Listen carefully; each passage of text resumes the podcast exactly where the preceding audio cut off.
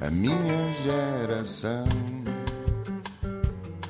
Ironizou o coração, alimentou a confusão, brincou às mil revoluções, amando gestos e protestos e canções pelo seu estilo controverso.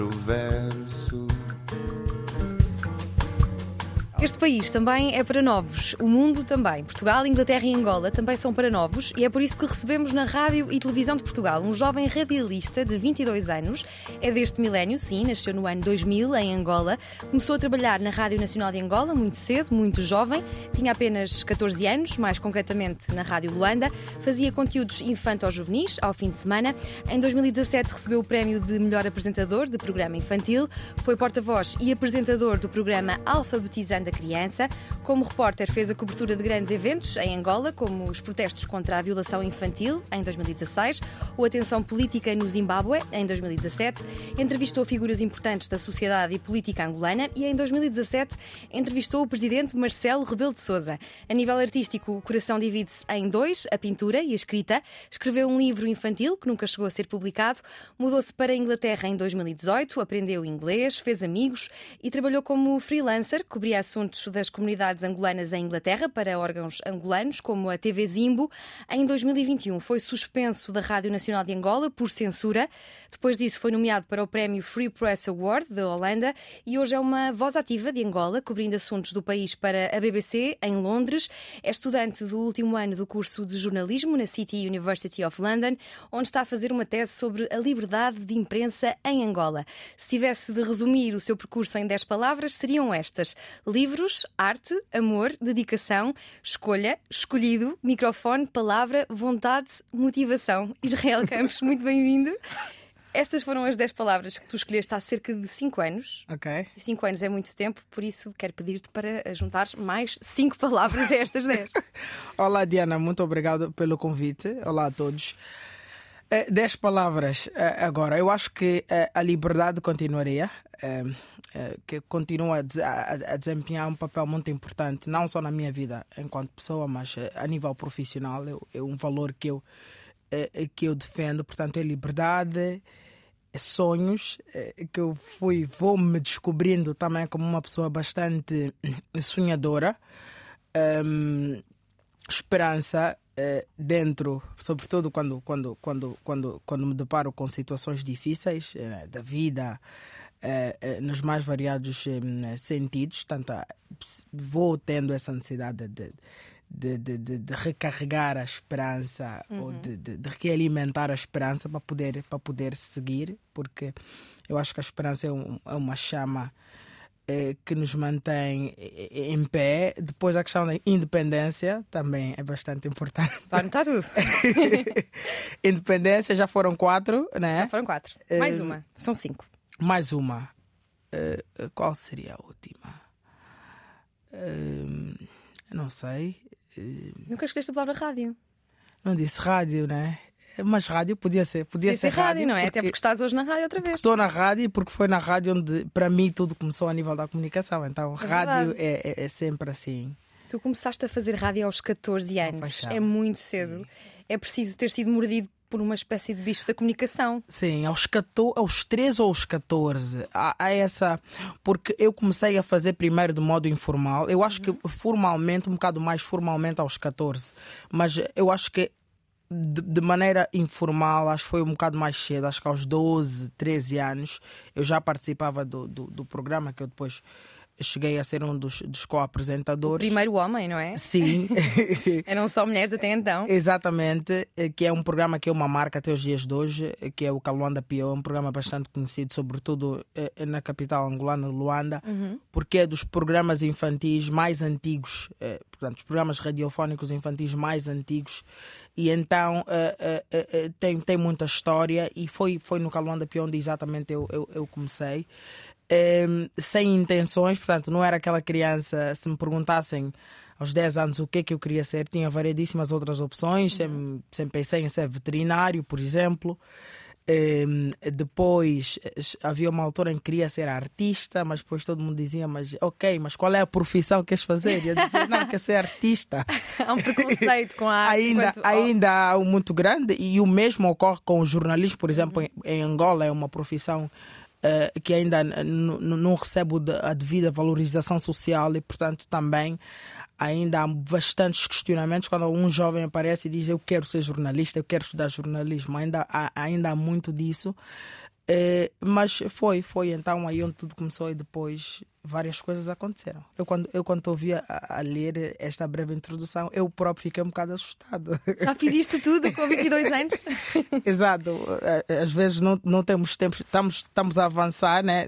A nossa perspectiva é continuar a avançar, que são raras as vezes que paramos para olhar para trás. Uhum. E é importante fazer esse exercício. É, é, é bastante importante. Quando é que percebeste que tinhas coisas para dizer a Angola e ao mundo?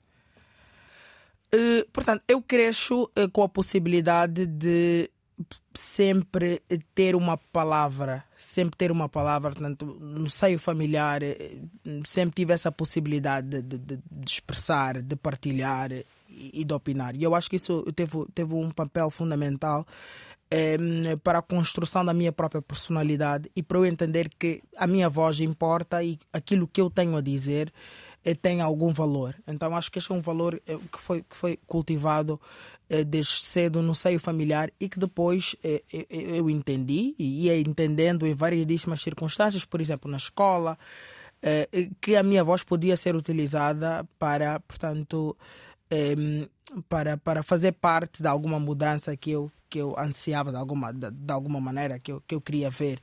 E então um, sempre, sempre participei, sempre, não, sempre, sempre tinha alguma coisa para dizer, sempre tive alguma coisa para, para reclamar. Sou, sou, sou muito conhecido por também ser uma pessoa que não sei se reclama Reivindicativa. Muito, ou se reivindica bastante, mas sim, e então eh, com, com o passar do tempo fui percebendo o poder que tinha a voz e a responsabilidade também que, que vem associada a isso. Uh, e até hoje é, é o, o, caminho, é a profissão que eu, que eu decidi escolher. Explica-me porque é que hum, eu faço rádio há muito menos tempo do que tu e uso os fones assim, porque é que tu deixas uma orelha de fora? Para quem nos está a ver na televisão e, na, no YouTube e, e, que possas estar a estranhar. É pois, para o ambiente? Eu sinto mais confortável, eu sinto que eu tenho maior domínio sobre o ambiente quando eu quando eu estou eh, desta maneira, só, só, com, um, só com uma orelha com, com os escutadores. Eu não sei, há pessoas que. Mas ensinaram-te ou tu foste descobrindo com experiência? Não sei, eu acho que eu, eu já vi algumas pessoas a fazerem assim e sempre, uh, sempre questionei-me um bocadinho porquê. E depois fui fazer e, e, e sinto-me completamente diferente. Eu sinto-me sufocado quando eu estou com os dois. e Não sinto... tens o controle total sobre o que Exato. está acontecer. Sinto que tenho maior uh, uh, controle porque se eventualmente houver aqui algum barulho externo, Vou experimentar. Eu, eu sinto que eu, que eu consigo, eu, eu capto de forma mais rápida porque eu estou entre os dois mundos. É como se fossem dois mundos Olha, agora. Eu vou experimentar, mas não garanto, porque eu gosto, eu gosto muito. na rádio o que eu gosto é sentir muito, eh, os ouvidos muito aconchegados pela voz. Acho que isso é uma hum. das coisas que eu mais gosto na rádio. Tu dizes que a rádio tem de reinventar-se, uh, tem de ser criativa e criar proximidade e que a rádio é mágica. Achas que a rádio tem, tem uh, sabido reinventar-se? Sim, eu acho que sim, acho que temos aqui um belo exemplo disso. né? Eu acho que há algum tempo, há alguns anos, era, era impensável pensarmos um, que eh, as pessoas, os nossos ouvintes, saberiam tanto sobre nós, teriam uhum. tanta informação sobre nós, porque a mística da rádio durante, durante, muito, durante muito tempo foi exatamente o desconhecido, né? As pessoas não saberem quem somos nós, quem não é que está aí a falar. a voz a uma cara. Não associarem a voz a uma cara. É, é, é, e, e hoje, cada vez mais, isso vai sendo desconstruído, porque nós vamos associando outros elementos né?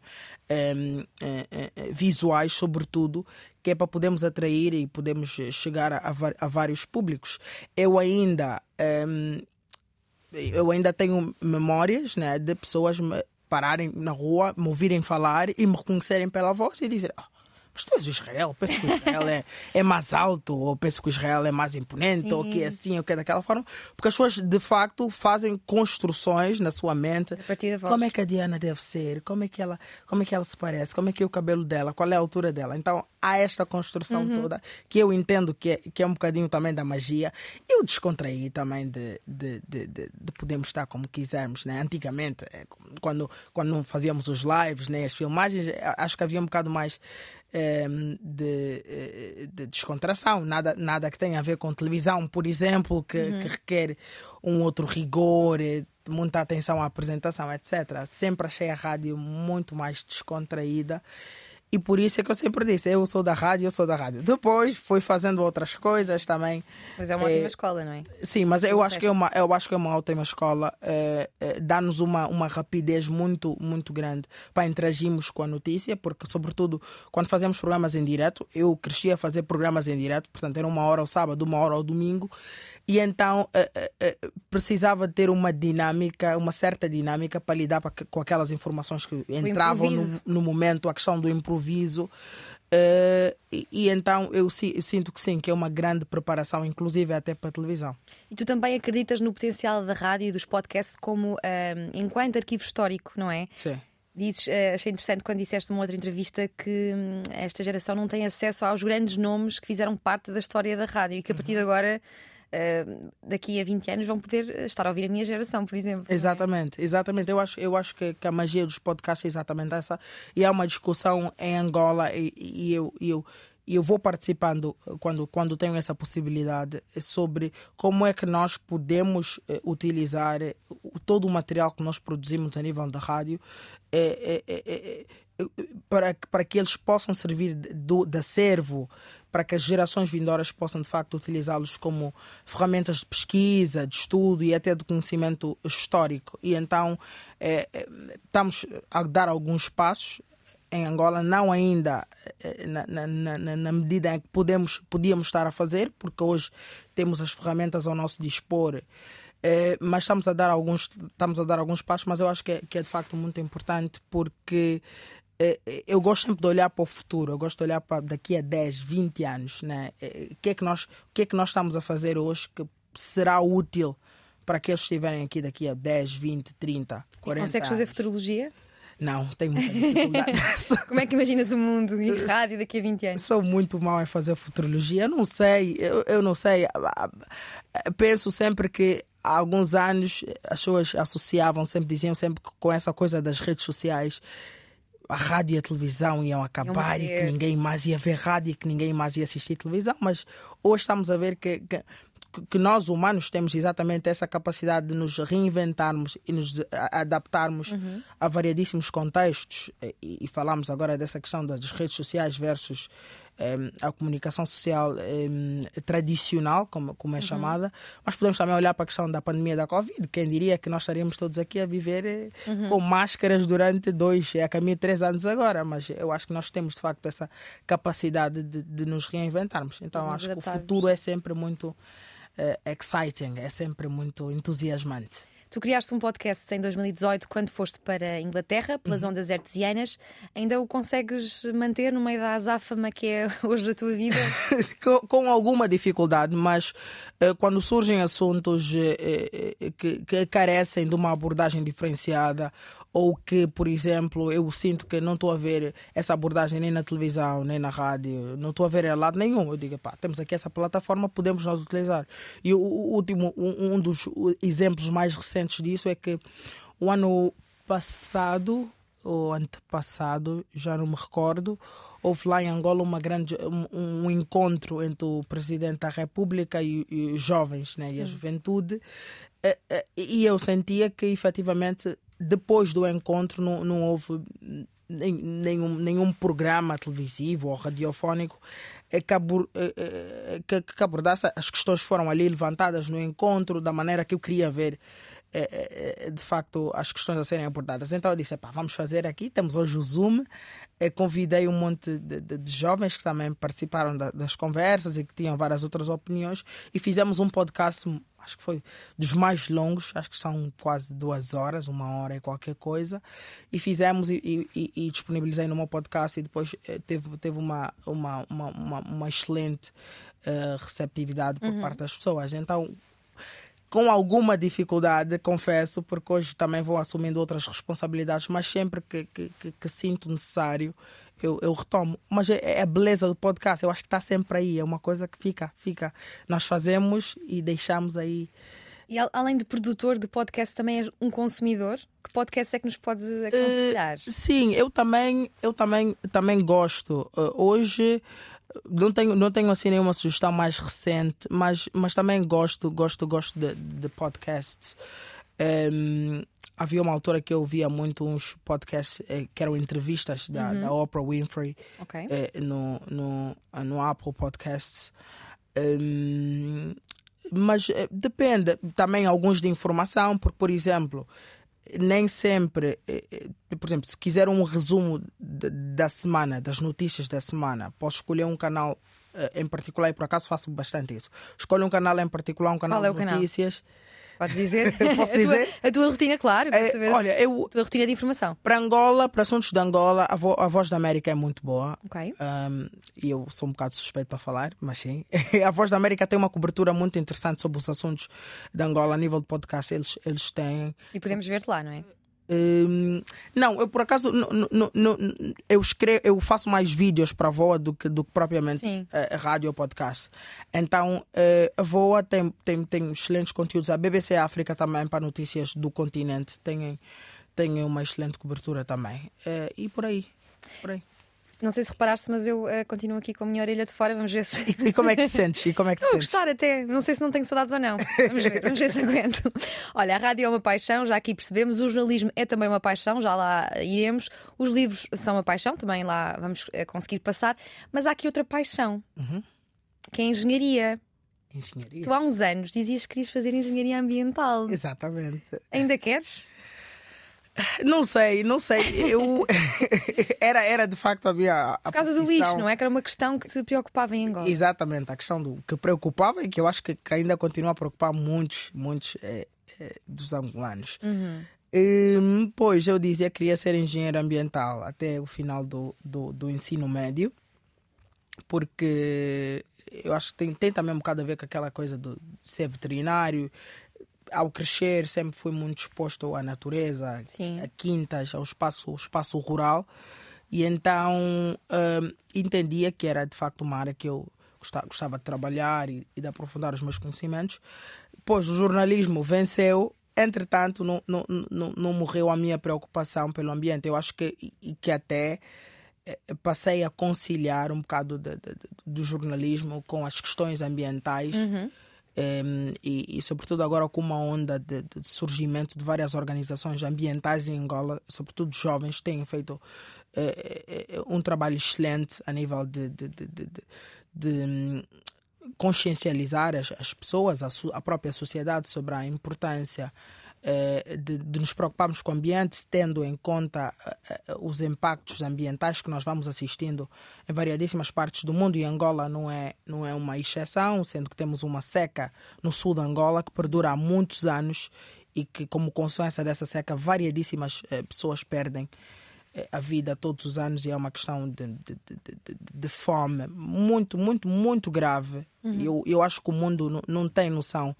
da, da, daquela realidade do sul de Angola, que é uma preocupação que há variadíssimos anos várias instituições, vários organismos têm chamado a atenção para isso.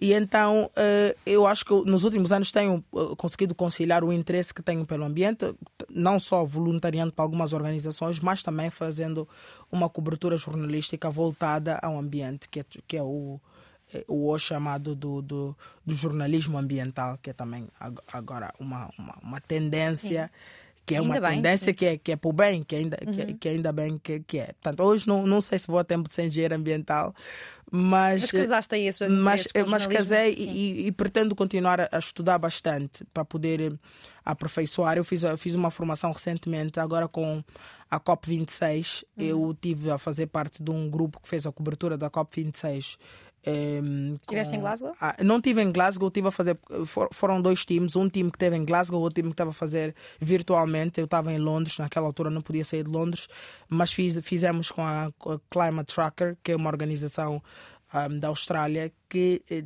tem providenciado treinamento para jornalistas, eh, especificamente para essa área ambiental. Então acho que é uma preocupação e que, que eu pretendo continuar a estudar e a, e a, explorar. Tu falavas do ensino médio. O ensino médio é o equivalente ao ensino secundário em Portugal? Como é Sim. que são os ciclos de ensino em Portanto, Angola? Uh, em Angola nós chegamos depois a ensino, ensino uh, de base, né? Uhum. Depois vamos até ao nono ano, que é o que chamamos o primeiro ciclo, e depois vamos ao ensino Antes ensino, da faculdade? Antes da faculdade, ensino médio, Okay. que é, de, portanto, do décimo ano ao décimo segundo ano. Ok, o ensino secundário em O Portugal. ensino, Exa- uh, exato. acho que corresponde ao ensino secundário aqui em Portugal. Uhum. Nós vamos saltar agora para 2021, quando foste afastado, leia-se, suspenso da Rádio Nacional de Angola por censura. Eh, foste censurado numa, eh, numa matéria sobre o impacto das chuvas em Luanda. O que é que disseste que não podia, entre aspas, ser dito? Eu acho que essa é a pergunta que, que continua a, a- valer um, um milhão de euros ou de kwanzas, não sei. Porque até agora eu não tenho, não tenho essa justificação. Não? Falou-se, não, falou-se, é um assunto que fa- falou-se muito sobre, sobre esse assunto. Eu, de facto, recebi a- a- o documento que dizia que eu não podia continuar a- exercer as minhas funções eh, como consequência eh, de ter lido um texto que falava sobre as consequências de, das chuvas eh, em, em Luanda. E então eu eh, depois tornou-se um assunto, um assunto público. Esse documento foi para as redes sociais, tornou-se um assunto público, falou-se muita, muita, mu- muitas coisas sobre isso. Eu, por acaso, ra- ra- raríssimas vezes pronunciei-me sobre o assunto, muito em respeito à instituição, à Rádio Nacional, Sim, que sim. para mim é uma, uma eterna casa. Mas eu, eu acho que foi sim um, um episódio que nos fez, que fez levantar uma reflexão muito importante sobre a questão da liberdade de imprensa em Angola, que, que, que, que, eu, que eu sinto, e, estou a dizer que eu sinto, mas que os dados e as instituições independentes, por exemplo, o Sindicato de Jornalistas Angolanos, ainda aponta que é eh, de facto uma liberdade muito, muito sensível. Ainda existem muitos impedimentos para que os jornalistas, sobretudo, aqu- sobretudo aqueles jornalistas que trabalham para os órgãos de comunicação social públicos, possam exercer a sua atividade. Ainda existem muitos impedimentos e a situação é de facto ainda eh, frágil e preocupante. Quem é que censura? É o governo? É a própria rádio? Os próprios órgãos de comunicação social? Portanto, não sei se não estaríamos a falar da mesma entidade porque os órgãos de comunicação social são exatamente geridos pelo governo na, na, na nossa, na nossa estrutura. Portanto, os órgãos têm conselhos de administração que são nomeados pelo Presidente da República. Portanto, o, o Presidente do Conselho de Administração da Rádio Nacional, da Televisão Pública de Angola, do Jornal de Angola ou da Angop são nomeados exatamente pelo Presidente da República, são chamados cargos de confiança política e então há um, um elo muito grande entre eh, eh, executivo e gestão dos órgãos de comunicação social e, e- e- em muitos casos isto tem colocado em causa a imparcialidade dos próprios órgãos de comunicação social.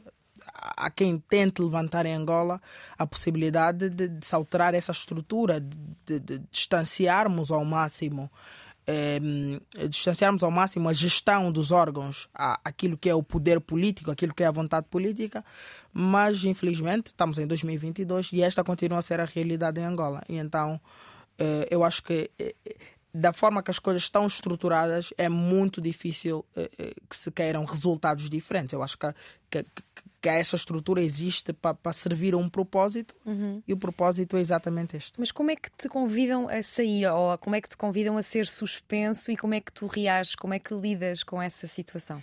Esque- escrevem uma carta a, a- a dizer que, que a partir de agora não pode não pode não pode continuar não pode continuar a, a exercer hum, as funções Eh, e, e, e como é que nós reagimos? Eu eu sou uma pessoa que eu sou muito eu sou muito metódico e eu apesar de muita gente dizer ah as instituições não funcionam etc eu gosto muito de cumprir com procedimentos. Portanto eu recebi aquela carta eh, dei a conhecer ao Sindicato de Jornalistas Angolanos, dei a conhecer eh, a, a Comissão de Carteira e Ética, que é uma instituição que nós também temos lá em Angola, Uh, tornei o assunto público, portanto, também uhum. em cima da entidade reguladora da comunicação social, a nossa ERCA, nós também temos uma, uma ERCA, sei que vocês aqui em Portugal Sim. também têm. Temos.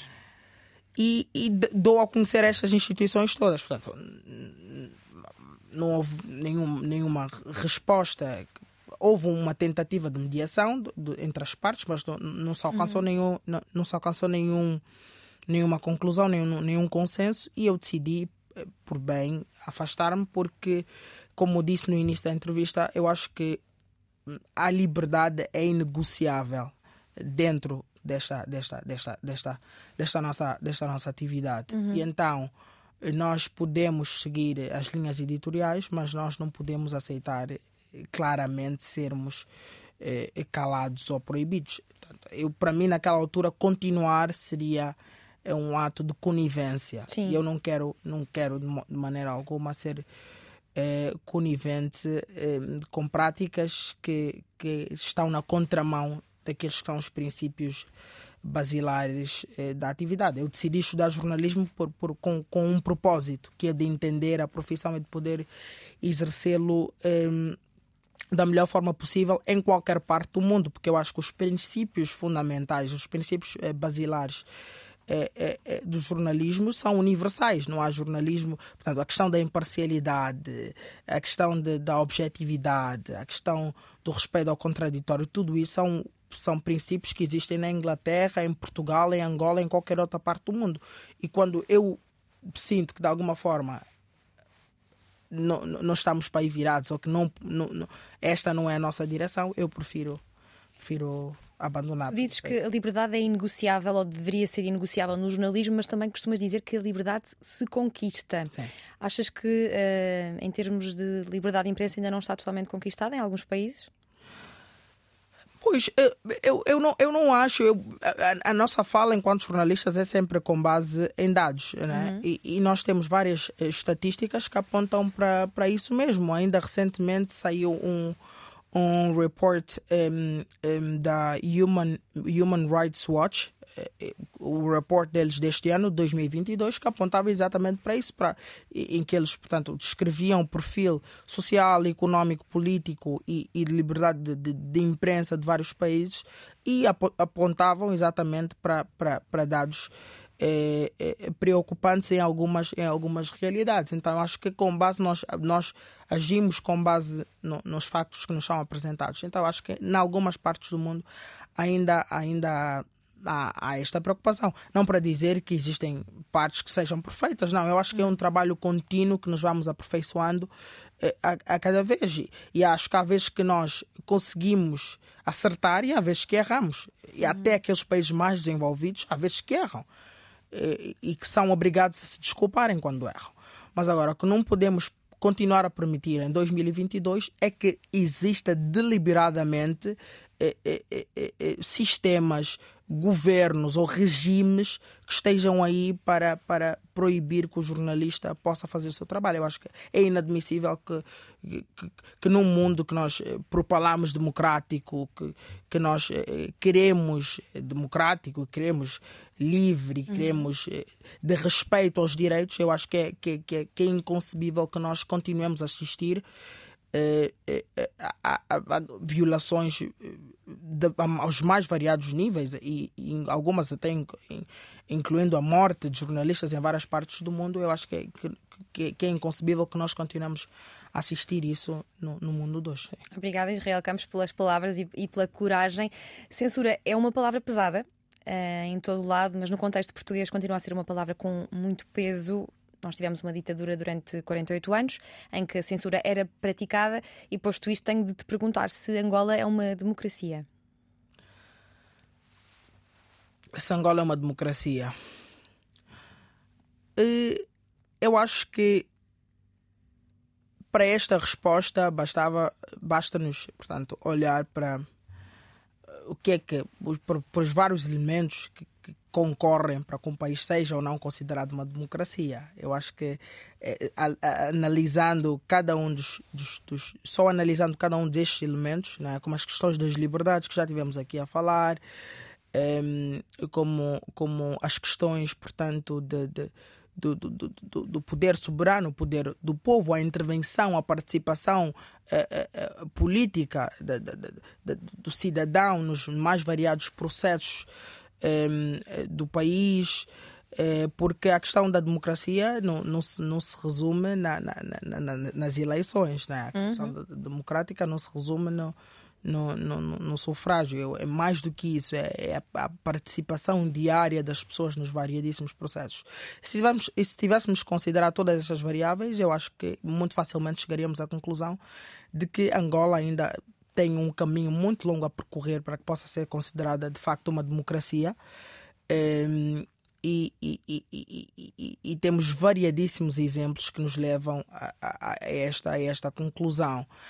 Um, há quem possa dizer que tivemos algumas, ou pairou no país algumas expectativas de mudança, da alteração do, do quadro depois dos, eh, de, de 36 anos com, com, com o mesmo presidente, o presidente José Eduardo Santos. Depois, em 2017, tivemos um novo presidente e ali sim surgiu uma, uma, uma grande expectativa de mudança uma do regime, de, de, uma maior abertura, etc, etc.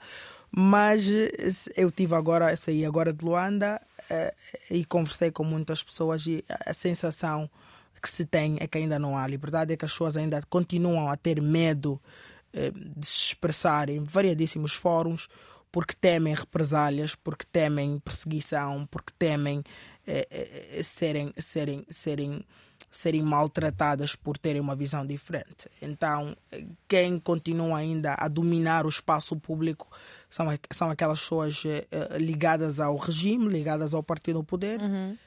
e isso não pode ser considerado democracia em parte nenhuma do mundo. Ainda bem que falas de represálias. Esta experiência eh, de censura foi tão marcante para ti que hoje dedicas o teu tempo na faculdade a escrever sobre liberdade de imprensa em Angola. Não tens medo de, que te, de tentem calar, de, de, sofrer represálias tu, tu mesmo? Eh, eu, eu sou pela liberdade. eu, sou pela, eu sou pela liberdade. É, e, e esta a liberdade que eu, que eu tenho hoje de, de estar aqui, estar aqui, estar a conversar, depois de ter passado já algumas coisas, é uma, é uma liberdade de conquista também. Foram, uhum. foram passos que eu, que eu fui dando até chegar aqui. Eu acho que, que e almejo naturalmente poder poder me sentir mais confortável ainda para falar sobre uh, várias, várias coisas, me sentir confortável e ter, e ter, e ter essa possibilidade. Sinto medo de represálias? Não, não sinto. Uh, não sinto. Eu acho que um, o mundo hoje é uma aldeia global. Um, felizmente também, e eu acho que é importante reconhecermos isso, tem uma posição de privilégio que me permite eh, eh, sentir algum conforto, porque nem todo angolano tenha, consegue, portanto, fazer falar de maneira tão aberta, tal, tal, como eu consigo, tal como eu e, e, e, outras pessoas conseguem, porque não têm exatamente os mesmos privilégios, a mesma plataforma, etc, etc. Então também é, é importante olharmos aqui para o papel com, com o privilégio de poder estar a estudar, de poder, por exemplo, estar aqui nesta plataforma, etc, etc. Estes privilégios também nos dão algum conforto maior para abordarmos certas questões. É, mas, mas não, eu acho que eu me identifico bastante com, com os valores é, democráticos e um deles é a questão da liberdade. E uhum. então, e então não, lamento imenso que ainda existam pessoas que se sintam desta maneira. Uh, eu acho que outra vez é inadmissível que nós permitamos, e quando digo nós, eu falo muito também sobre os, os países que se dizem os grandes defensores da, da, da, da democracia, dos valores democráticos. Eu acho que, é, que, que é inadmissível que estes países que têm tanta responsabilidade a nível da arena internacional permitam que em, em certas partes do mundo as pessoas ainda tenham, tenham medo de, de falar ou tenham medo de se expressar. Uh, eh, mas voltando à questão, eu não, não, eu não tenho medo de represálias eh, eh, e é isso. Tu, depois de, de, deste episódio da tua suspensão, a, a, tua atitude foi vista como um ato heroico, enquanto tu dizes que foi apenas exercício da profissão e justificas isto dizendo que tu uh, não dependes da rádio para viver ao contrário de outras pessoas. Sim, e eu, eu, eu, acho que eu, eu acho que sei, sei, sei onde é que foi feita esta declaração. Que na altura eu, eu, o, que eu, o que eu quis dizer, o que eu, que eu disse, foi que eh, as pessoas, depois de eu, depois da, da, da, situação toda, eu decidi não voltar, ter-me afastado. Muita gente eh, eh, caracterizou o, o meu ato como um ato de heróico, mas eu, eu disse que não, eu disse que não estava a ser herói nenhum, estava simplesmente a ser um cidadão e a tentar ser coerente, que às vezes a coerência é muito difícil, portanto estava num exercício de tentar ser coerente com aqueles valores que eu acredito, que não me permitiam permanecer ali, mas que não é uma possibilidade que todo mundo tem. E é exatamente aí onde eu volto a falar dos privilégios, que eu acho que é muito importante nós temos sempre eh, noção do, do, do papel que os, que os, privilégios que nós temos eh, desempenham nas decisões que tomamos, nas, na forma com que nós vemos o mundo, eh, etc, etc. Portanto, é, é sempre importante, eu, eu, considero, contextualizarmos. E, e, e o que eu disse na altura foi que, felizmente, eu tive a possibilidade de back off, ou de sair, porque eu não dependia exclusivamente daquilo para viver. Era uma coisa que eu, sim, gostava imenso de fazer, gostava e gosto imenso de fazer, mas que tinha a possibilidade, eu tinha a vontade de dizer: eu vou deixar de fazer isso, porque não, não me compadeço ou não concordo com, com, com, com, com o modus operandi desta instituição neste momento, enquanto que outras pessoas que eventualmente tenham a mesma vontade não possam fazer porque dependem daquele salário, vivem daquele salário. E, e essa é uma grande discussão em Angola. Muita gente diz, portanto, nos, nos corredores e, e off the record, que epá, eu estou aqui, mas também não concordo com nada disso, mas só permaneço aqui porque dependo desse salário para viver. Tu dizias mesmo, eh, dependem de. É um salário miserável, mas as pessoas dependem dele. O jornalismo Exatamente. é uma profissão precária também em Angola. É, em Portugal é, também é. é, é em Angola é. Em Angola é, é, é preocupante. É preocupante a, a situação social do jornalista em Angola é bastante preocupante. Para, para além dos salários serem muito baixos, há uma grande falta de assistência social a, estas, a, estas, a esta classe, que é uma classe que desempenha um papel muito importante. Uhum. E então ainda não há esta valorização. O jornalista ainda é visto como um pedinte, como um miserável em Angola. E, portanto, eh, eh, não, é, não, é, não, não, não é respeitado. Não é respeitado. E, e, e, e, daí que muitas vezes tem de socorrer a outras práticas para poder, portanto, sobreviver. É uma questão mesmo de sobrevivência. Aquilo que os nossos colegas uhum passam, passam em Angola. Uh, há muito, portanto, nos últimos anos uh, tem existido algumas ondas de, de, de protesto uh, a demonstrarem exatamente esta insatisfação face à situação do, do jornalista, mas infelizmente até, até os dias, até o dia de hoje, a situação ainda continua preocupante. Tu ainda em relação à, à censura defendes que é preciso discutir a árvore e não a floresta. Que é que isto quer dizer? Pois porque eh, quando e voltamos um bocado à questão que falávamos de quando quando se deu a entrada do novo presidente em 2017, um dos, dos, dos discursos que mais era propalado pelo próprio governo é que há uma grande abertura em Angola, há uma grande abertura, as pessoas já podem falar, a, a comunicação social já tem mais liberdade para reportar aquilo que quiser, etc. E, e eu disse é preocupante quando preocupa-me a mim, pelo menos bastante, quando estamos numa situação em que a liberdade é concedida. Porque da mesma forma que a liberdade está a ser concedida no momento, ou foi concedida, é da mesma forma que ela pode ser retirada. Portanto, para mim, a liberdade é uma questão de um processo de conquista. Portanto, não pode chegar um presidente ou, ou quem quer que seja e dizer a partir de hoje há liberdade. Não, porque evidentemente que esse, que esse discurso, que é político, tem, tem, tem, quer servir a algum, algum tipo de agenda política. Então a questão da liberdade é uma questão que se conquista. E, e nós ouvíamos bastante, até aqui na mídia portuguesa falava-se muito que agora em Angola há mais liberdade, os órgãos já podem, as pessoas já podem, etc, etc.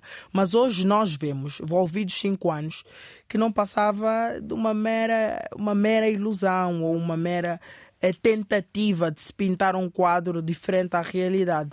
Então, para mim, não adianta olharmos, quando falava de, de, de, de, de analisarmos a, a, floresta e não as árvores, era não, nós não nos podemos, enquanto país, focar em discursos políticos quando a realidade nos diz outra coisa. Nós temos de olhar para a realidade, nós temos de olhar para os factos e a questão da liberdade, e volto a dizer, não é determinada por um certo agente. A liberdade é uma questão de conquista, é uma questão é, é, factual, portanto, é, ou há ou não há liberdade, não há meio Sim. termo, não há meia liberdade. E Angola, durante algum tempo, quis vender essa ideia de que há meia liberdade, portanto, a liberdade que é conveniente a certos a, a, atores, sobretudo políticos, no, no país. Então, ainda sobre a liberdade de imprensa, dizes que uh, o sistema estrutural precisa de uma intervenção. Que intervenção é esta? E, e tens explorado esta possível intervenção na tua tese de mestrado? Eu estou eu, eu, eu a olhar, a olhar para, para, vários elementos e um dos elementos, por exemplo, que diz que, que funciona e tem funcionado muito bem em, várias, em muitas realidades, na Inglaterra, eh, por exemplo, é a questão da, da, eh, de, da regularização de instituições, por exemplo, como falámos há bocado da, da, da ERCA, de entidades que sejam sérias, que, sejam, que tenham de facto competência para poderem regular a questão a questão de, de, de, da comunicação social e, dos, e, dos, e das eventuais violações àquilo que é estabelecido por lei, né? Porque no nosso caso em Angola as leis são perfeitas, são muito bem desenhadas, muitas até parecidas com as portuguesas, eh, mas depois o grande problema é de facto a aplicabilidade das leis. Então, eh, quando falava em, em, em intervenção para mudança, uma das grandes propostas que existe em Angola, e não é uma proposta nova, é que exista de facto este afastamento entre quem gere os órgãos de comunicação social públicos e quem governa. É uma grande preocupação. Depois, a questão da, da regula, eh, de, de, das entidades reguladoras têm de ser mais sérias, porque, por exemplo, em Angola, a nossa entidade reguladora da comunicação social, eh, quem gera essa entidade reguladora da comunicação social também vem do próprio Parlamento. Portanto, o partido que tem mais, que tem mais assentos no Parlamento, que no caso é o MPLA, determina quem é o presidente da, da, da tal uh, entidade reguladora, e depois outro partido determina outro, outro agente, etc, etc. Portanto, há um grande problema com a excessiva partidarização das instituições em Angola. Por isso é que as coisas não avançam exatamente. Porque estamos, estamos sempre a girar no mesmo círculo que, que serve os, me, os, mesmos, os mesmos interesses. Então há uma necessidade de nós buscarmos entidades que sejam de facto imparciais, independentes, para que possam servir os interesses não de quem manda no momento, mas exatamente os interesses voltados à lei, ao respeito à lei e ao respeito aos. Hum, aos hum, eh, eh, eh, os, os princípios da, da, da, profissão jornalismo.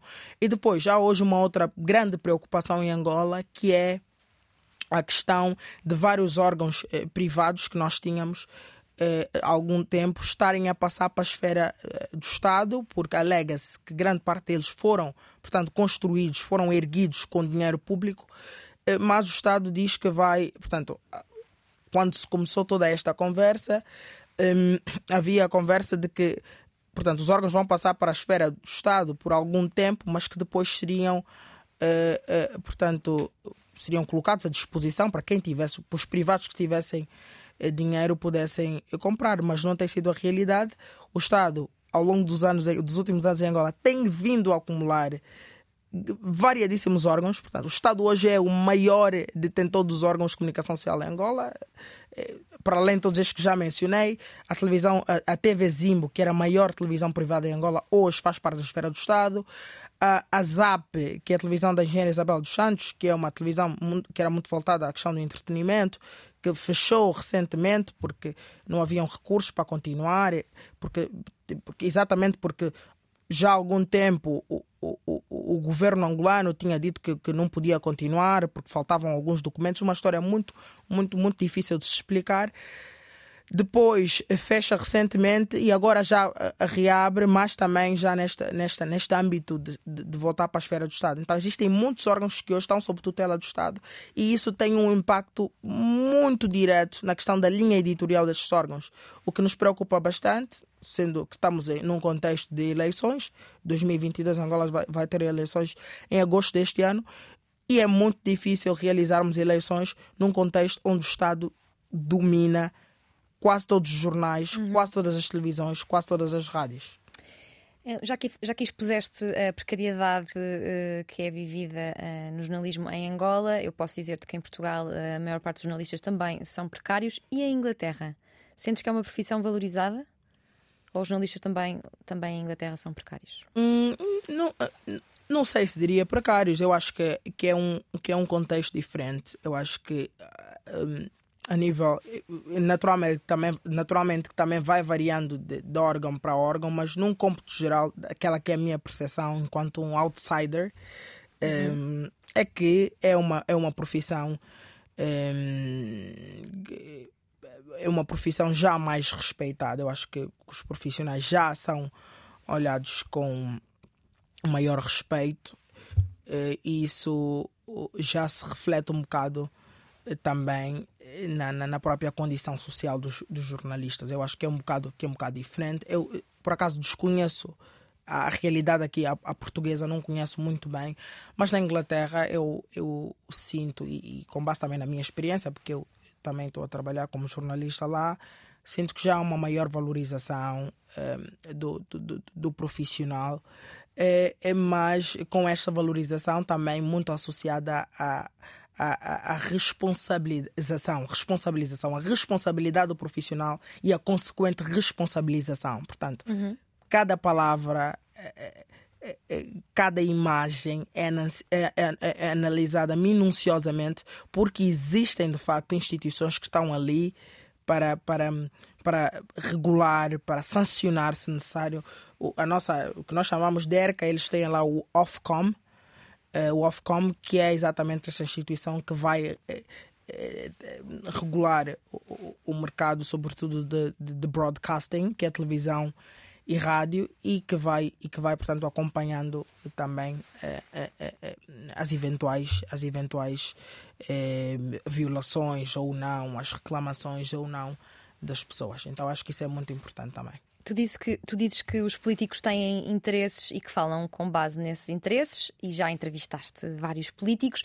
Para ti é fácil desmontar o que é que é propaganda e o que é que é uma, uma mensagem importante de passar às pessoas? Hum, eu já, já tenho um, um, um, bom domínio dos políticos angolanos. já tenho um bom domínio, então aí já sei, já, sei, já sei ter um melhor jogo de cintura, porque já conheço, e porque também eles nos facilitam o trabalho, porque têm todos os discursos muito parecidos. Sim. Então até dá, já dá um bocadinho de preguiça, porque é tudo muito igual. É, é sempre o discurso de que ah, nós somos um país soberano, de que de que hum, somos um país soberano, somos um país. Eh, qualquer coisa, por exemplo, quando, quando se vai colocar assim uma questão de que houve uma manifestação, quase tudo é associado à, à tentativa de se, de se, de se de se desmerecer a soberania de Angola e, e, coisas parecidas. Então, o discurso político em Angola é, é muito semelhante.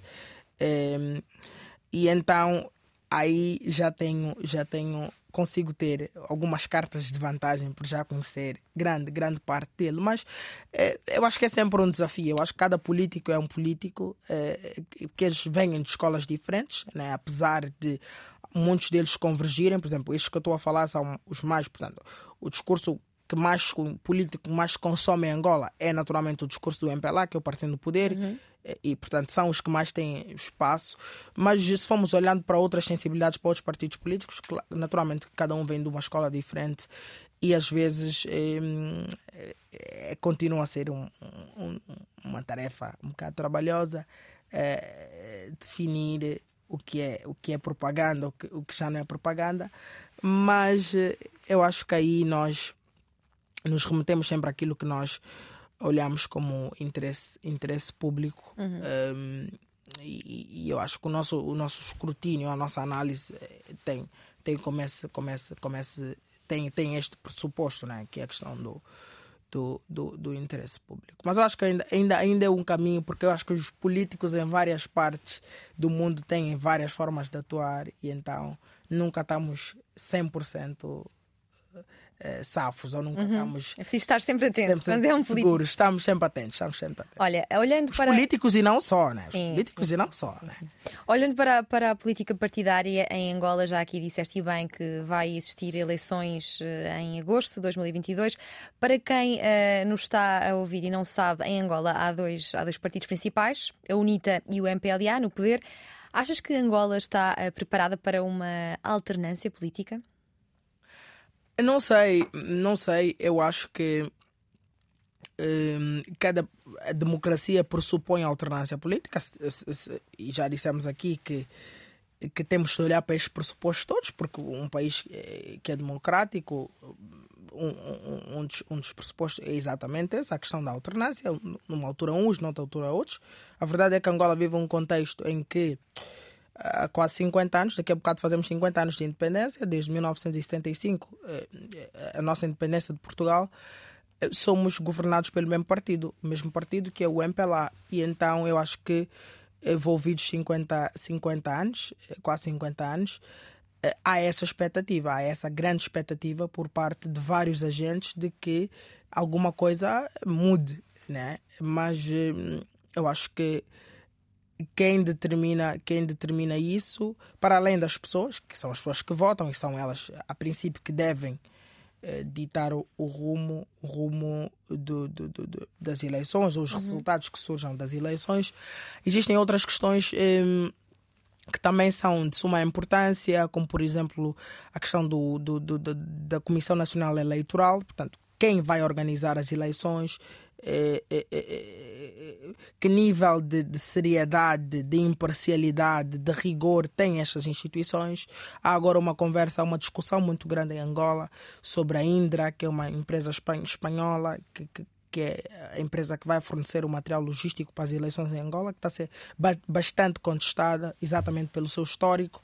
Há também muita contestação sobre um, a própria Comissão Nacional Eleitoral e o seu presidente é, é, o seu presidente, que, o presidente da Comissão Nacional Eleitoral, que também, desde a sua, o seu impulsamento, acho que há dois, três anos, também tem sido bastante, bastante contestado. Um, a questão do, do, do, da contagem dos votos, Angola vai ter este ano, pela primeira vez na nossa história, a questão do, do, do, voto na diáspora. É a primeira vez na história de Angola que angolanos que não residam em Angola vão poder votar a partir dos países onde residem, portanto, aqui em Portugal, na Inglaterra, na África do Sul, em vários, em vários países. Mas há uma grande discussão de como é que será feita a contagem destes votos.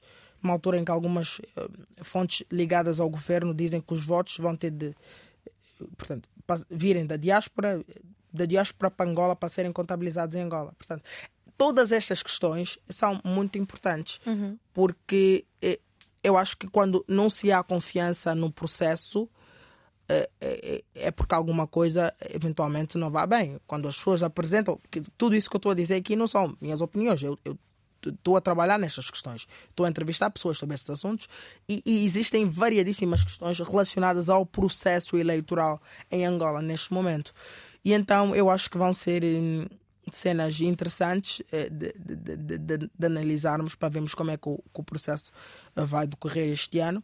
Mas voltando à pergunta, se, se, se, há condições, eu acho que as condições precisam de ser criadas, as condições para a alternância. Se estamos a assumir que somos uma democracia, se o discurso oficial assume-se como uma democracia, portanto, as condições devem estar criadas para que a alternância seja uma coisa normal, tal como é em qualquer outra em qualquer outra parte do mundo, do mundo normal. Né? Há pouco queria dizer vai haver eleições em Angola e não vai existir eleições em Angola, português correto aqui, retocado. Como é que explicarias eh, o ambiente político vivido em Angola a quem não percebe mesmo nada do assunto? E peço que seja assim muito breve, como se fosse uma criança o ambiente uh, político. Tanto é hoje, como já a Diana disse, é muito centralizado entre a UNITA e o MPLA, que são hoje os tidos como os principais uh, partidos uh, políticos em Angola. O MPLA é este partido que eu falei, governa Angola há quase 50 anos, desde a independência de Angola de Portugal aos 11 de novembro de 1975. A UNITA é este adversário histórico do MPLA, que há vários anos tem tentado conquistar o poder. Um, um, o que é que mais? naturalmente, que estes são os principais atores, mas existem outros. A, a, que também é um movimento histórico de, de libertação de Angola, tanto, tal como é o MPLA e a UNITA. Temos também hoje a, a, a Casa CE, que é uma coligação de partidos que, que, que, que, que, foi, que foi constituída e que também tem assento parlamentar. E hoje a grande discussão exatamente é quem vai ser o presidente de Angola nas eleições de 2022. Os grandes adversários, eh, adversários sendo João, João Lourenço, que é o presidente de, de, de Angola e também do MPLA, e Adalberto da Costa Júnior, que é o atual presidente da UNITA. Uh, e então há uma grande expectativa eh, sobre isso, vozes a favor e contra. Eh, mas também muita preocupação uh, sobre, sobretudo no que tem a ver com, com o nível de insatisfação popular que se vive em Angola. Portanto, há muita esta incógnita. O que é que esta insatisfação popular poderá significar para estas eleições de 2020 de 2022? Então, este é um bocado o, o, o, o, contexto. Ehm, já dissemos aqui também que há, há uma grande preocupação sobre a, a, excessiva partidarização das instituições, o Tribunal Constitucional, a Comissão Nacional Eleitoral, os órgãos de comunicação social, há uma grande preocupação porque eh, vários eh, eh, elementos e fatores indicam que o MPLA, que é o Partido do Poder, desempenha um poder muito grande sobre estas instituições e estas deviam ser instituições de check and balance, as instituições que deviam estar aí para mediar os conflitos e não deviam ter, portanto, nenhum, nenhum lado. Então, são eleições que, que são que, que, são uma das grandes headlines do, do calendário africano. Há muita expectativa para, para com estas eleições e vamos acompanhar. Em relação à distribuição do poder central e local, falava-se de uma revisão constitucional para passar a haver autarquias uh, em Angola.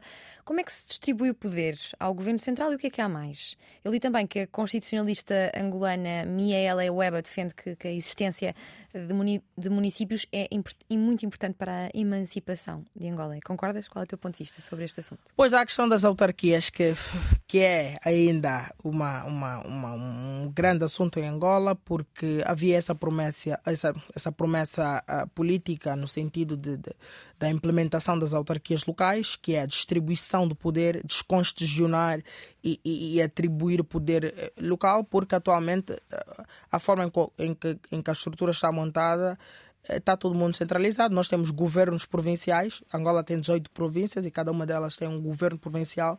E este governo, portanto, e os municípios dependem deste governo provincial para, para, para, para se gerirem, para avançarem. Então, a questão das autarquias, como há aqui em Portugal, é exatamente eh, distribuir melhor para ver se, se essa máquina funciona de uma, de, uma, de uma forma melhor. Aí o problema, problema, problema que algumas pessoas levantam é que aí talvez haveria uma necessidade é, talvez não, acho que, que, que, que, é um ponto assente, que haveria uma necessidade de se distribuir quem quem, quem, quem, quem gere as autarquias, por exemplo, no contexto atual, os governadores provinciais são nomeados pelo Presidente da República, portanto, é todo, todo mundo do mesmo partido, todo mundo se entende.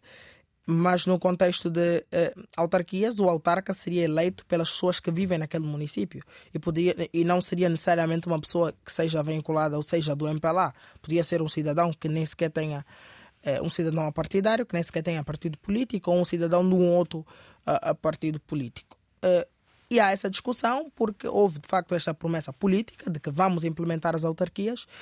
A verdade é que o mandato, eh, este mandato do presidente João Lourenço termina este ano e até agora não temos autarquias, porque as autarquias era exatamente uma grande expectativa que as pessoas tinham, no sentido de elas sentirem eh, eh, participantes na gestão daquilo que são as suas localidades, porque hoje a forma com que a estrutura está montada há um grande distanciamento entre quem toma decisões e quem e quem e quem vive os problemas. Portanto, pensar numa pessoa que está no centro no centro na, na capital em Luanda a tomar decisões para uma pessoa que está num município de quilómetros a distância. Então, este é um grande problema porque de facto não há uma, uma, uma, uma, uma, não há realismo. As decisões não têm como ser realistas. Né? Portanto, se eu estou a tomar decisões a partir daqui de Portugal para Angola, eu vou achar, vou tomar decisões que eu acho que sejam convenientes ou boas, sem ter em conta o contexto, sem ter em conta a realidade daquelas pessoas, sem ter em conta as reais necessidades. Então, esta, esta discussão muito grande que se fez e esta, esta vontade de, de termos autarquias é, é, vem exatamente né, no sentido de, de, minimizarmos essa distância entre quem é, governa e quem é governado. Já aqui falaste duas vezes do presidente João Lourenço. Ainda continuam a achar que João Lourenço corresponde a uma verdadeira mudança ou é um pouco como a primavera marcelista em Portugal, uma expectativa de mudança que depois nunca se concretizou? Não sei, eu acho que várias pessoas vão, vão ter eh, opiniões diferentes eh, sobre o, o, presidente João Lourenço. Eu eh, não sou daquelas pessoas, e também sou jornalista, ehm, eu não gosto de pessoalizar a questão. Portanto, para mim não tem, não tem que ver com necessariamente com o presidente João Lourenço como pessoa, mas eu olho para a questão do, do, do presidente de Angola, da presidência de Angola e da gestão. Estes são os elementos que, eu, que nós que nós, enquanto jornalistas, vamos olhar não é, para, para caracterizar o exercício, eh, eh, eh, o exercício da, da, da, da de, de, de, quem, de quem está ali a servir. Portanto, e, e os, os, indicadores eh, não correspondem, de facto, às expectativas que, que, se, que se, haviam criado na altura. Eh, e, e, hoje eh, temos eh, naturalmente uma grande visão. Eh, era uma figura que tinha um alto nível de popularidade no início, quase, quase, quase tornou-se nos presidentes dos afetos, que é, que é, que é o nosso, o, o, o vosso, Marcelo, que é nosso. Tu já entrevistaste. Tisselito, né? nós chamamos Tisselito. Tisselito. É, é, que é o nosso o chamado homem dos afetos, que não pode ir para Luanda, que tudo para. Que achas que as pessoas o adoram? Amam. Angola. Amam, em Angola, em Moçambique, em Cabo Verde, por que, que Marcelo Amam. é tão amado? Porque o Marcelo é das pessoas, o Marcelo é dos afetos, né? E, e nós, e nós, depois de 36 anos de um, de um presidente que era sempre um bocado muito distante, um bocado não, muito distante das pessoas e, e tudo mais. No início da presidência, da presidência do, de, de, João Lourenço, nós sentíamos alguns sinais, ele já ia à uhum. praia e as pessoas já tiravam fotografias com ele. E então eram alguns sinais que, que criavam assim uma grande expectativa, mas que depois de algum tempo tudo, tudo, tudo desapareceu, tudo evaporou. Uh, e então, nesse sentido de popularidade, é, claro que também os indicadores nos dizem que há uma baixa considerável é, de popularidade a nível de presidente, mas depois, se tivéssemos que fazer uma análise, seria mesmo baseada nas, nas, nos feitos, né? o que é que Sim. conseguiu alcançar, o que é que não conseguiu alcançar. Então é hoje uma, é hoje uma figura em Angola que é, é, não é consensual. Não é consensual. Não é consensual. E o Ticelito? Tu gostas do Ticelito? o tio Marcelito, traduzindo para português de Portugal. O Ticelito, o Marcelo Rebelo de Sousa, é uma pessoa muito, muito, muito querida, muito querida em Angola por muitos angolanos. Uh, e nem preciso dizer, eu acho que as imagens falam, falam, Sim, falam é sempre por uma si. grande festa. É, é, sempre uma grande festa e foi um presente, é, é, é bastante acessível. Eu, eu, eu entrevistei-o em 2017. Por acaso, na altura, foi para Angola para a tomada de posse do presidente João Lourenço. Uh, mas tinha na sua agenda algumas visitas, portanto, tá, visitou a escola portuguesa de Luanda, a EPL, e também esteve na, na Faculdade de Direito da Universidade Agostinho Neto e foi ali que eu, que eu conversei com ele. Puseste na cabeça que tinhas de fazer uma pergunta Exato. e não saíste dali sem uma pergunta. E não saí dali sem fazer uma pergunta. Isso é que é determinação. Exato. Tu defendes que os jovens devem fazer parte dos processos de decisão porque fazem parte da sociedade e eu estive a olhar para os números e notei que a percentagem de jovens em Angola é enorme, se uhum. compararmos com, com Portugal. Isso faz com que tenhas mais esperança ou, ou preocupação com o país? Uh, aumenta as minhas esperanças porque eu acho que cada jovem representa exatamente isso, uma, uma, uma, uma luz é uma luz acesa no fundo do túnel. Cada jovem é, é a representação de uma, de, uma, de uma Angola melhor, de uma sociedade melhor, de um mundo melhor é, como consequência. E então o facto de sermos muitos jovens com vários anseios, com várias expectativas, torna-me de facto um, um, um jovem, que também eu sou, uh, esperançoso uh, para ver uma Angola, uma Angola diferente, um mundo diferente, porque eu acho que as nossas contribuições começam a nível local, mas depois têm impactos uhum. globais. E é daí onde surge a ideia de mudar o mundo, né? Mudar o mundo é mudarmos primeiro de onde viemos, de onde somos e depois, eventualmente, temos esse impacto a uma escala global.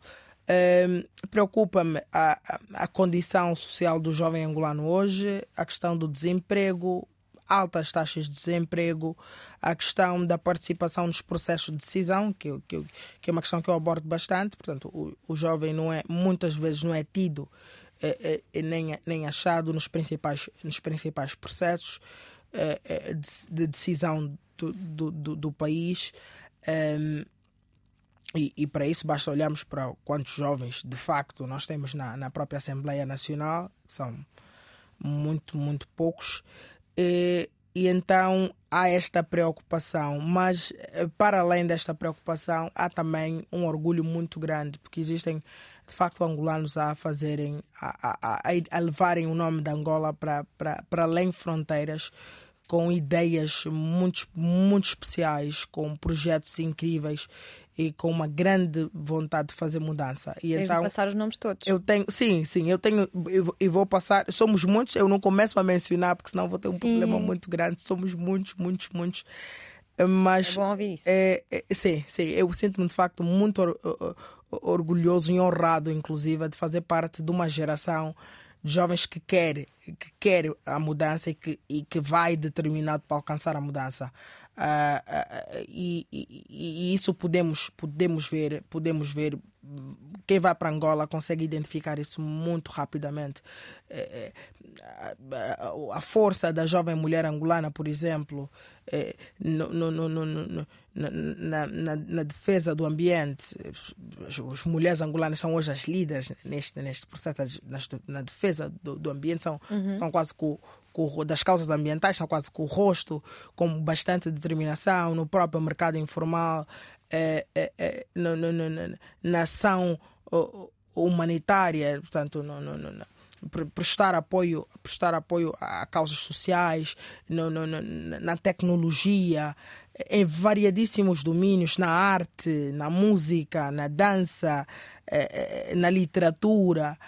Angola tem de facto eh, mais do que potencial, tem de facto muito mais do que potencial. Nós temos de facto muitos jovens angolanos a fazerem coisas incríveis para que o país possa de facto se moldar e seguir um rumo diferente para que tenhamos eh, bons jovens, bons adultos, bons eh, cidadãos, é importante que exista eh, um bom sistema de educação.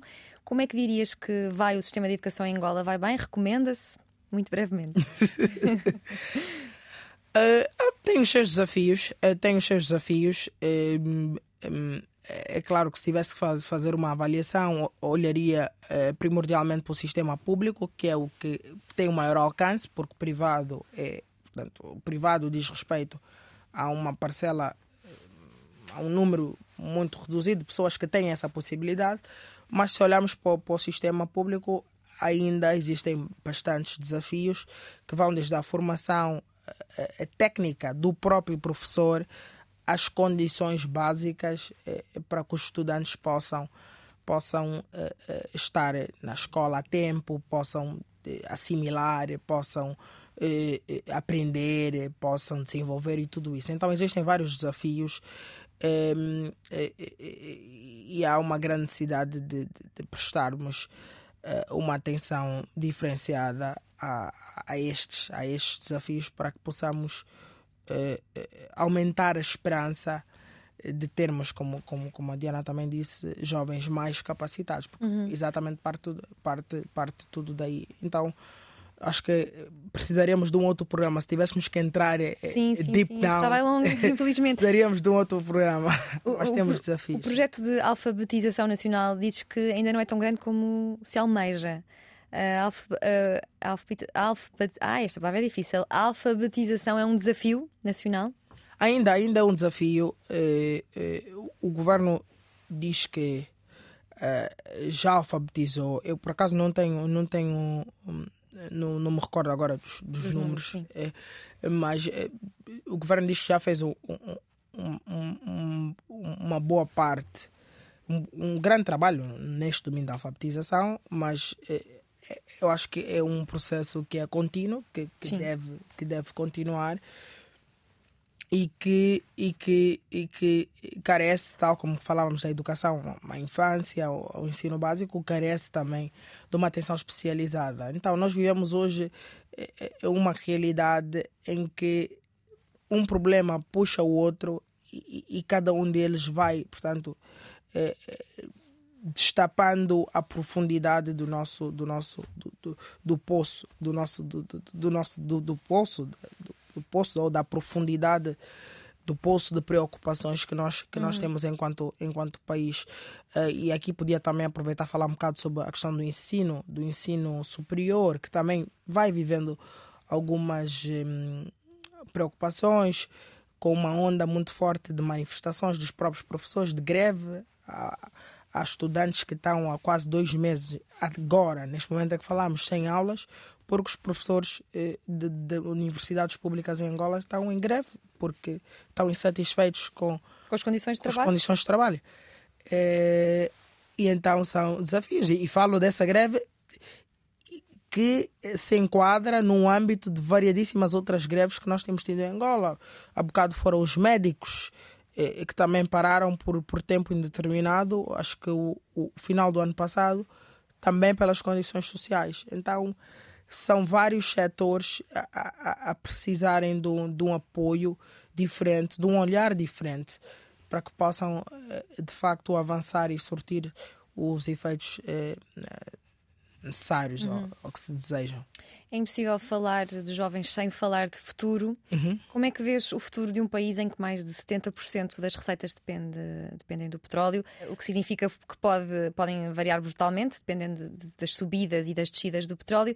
Têm existido anúncios de diversificação da economia, mas, mas sem grande sucesso aparente. Pois, é, é difícil, é difícil uh, uh, uh, pensar num cenário de esperança com, este, com esta realidade, com este contexto. Hum, mas eu continuo, continuo a pensar que talvez nós, eu faça parte de uma geração de mudança. Talvez eu faça parte de uma geração de mudança que vai precisar, a dada altura, de intervir. E, e, e, e quando digo intervir, é, vai precisar de ter um papel mais ativo a nível de, de, tomada de decisões para que as coisas possam, para que o quadro possa inverter uhum. e, e, as coisas possam alterar. Portanto, não posso dizer que não tenho esperança no meu país, nem na, na minha na, na, na, ju, da juventude da qual faço parte, seria mentir. Tenho sim esse, esse lado que, que se entristece com todas estas questões que, que já aqui abordamos, mas mantenho sempre uma chama acesa é, é na esperança de, de, de, vermos como é, que, como é que, enquanto país, podemos olhar, eh, podemos ter dias melhores para as crianças, para os jovens e, e para todos. Teremos daqui a uns anos um presidente ou um primeiro-ministro Israel Campos?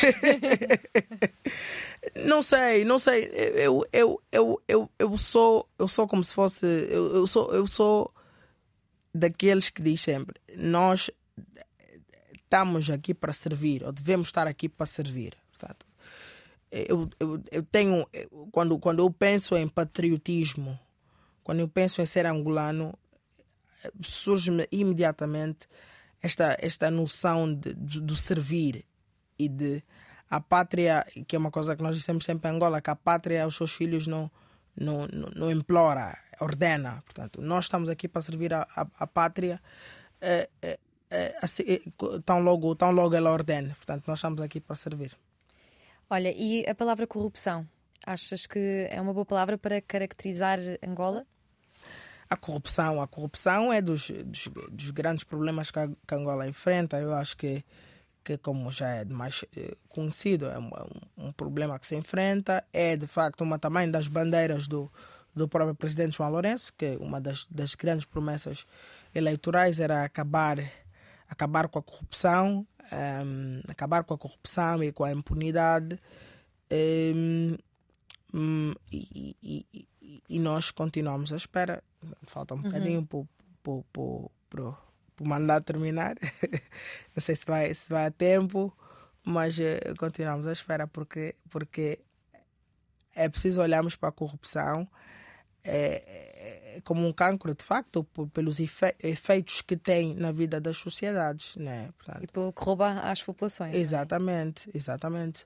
Olhamos para os efeitos que tem na vida das, das pessoas, eh, como é que pessoas perdem a vida, como é que crianças deixam de ir à escola, como é que os professores ficam sem melhores salários, ou os médicos, como já dissemos, ou os jornalistas, etc, etc, porque existem um grupo de pessoas, porque existe um grupo de pessoas que se sente eh, eh, com se sente no direito ou, ou na, na, posição de poder tomar privilégio eh, dos, dos, sei lá, dos cargos, das posições, das influências para prejudicar. Então é, é de facto um cancro e é um trabalho que mais que se combater, é o que se almeja, que, que, que se pare, mas no, também é, no mundo realístico é nós eu não sei se, se pode acabar com a corrupção completamente, mas eu acho que há um trabalho que, se, que pode ser feito desde muito cedo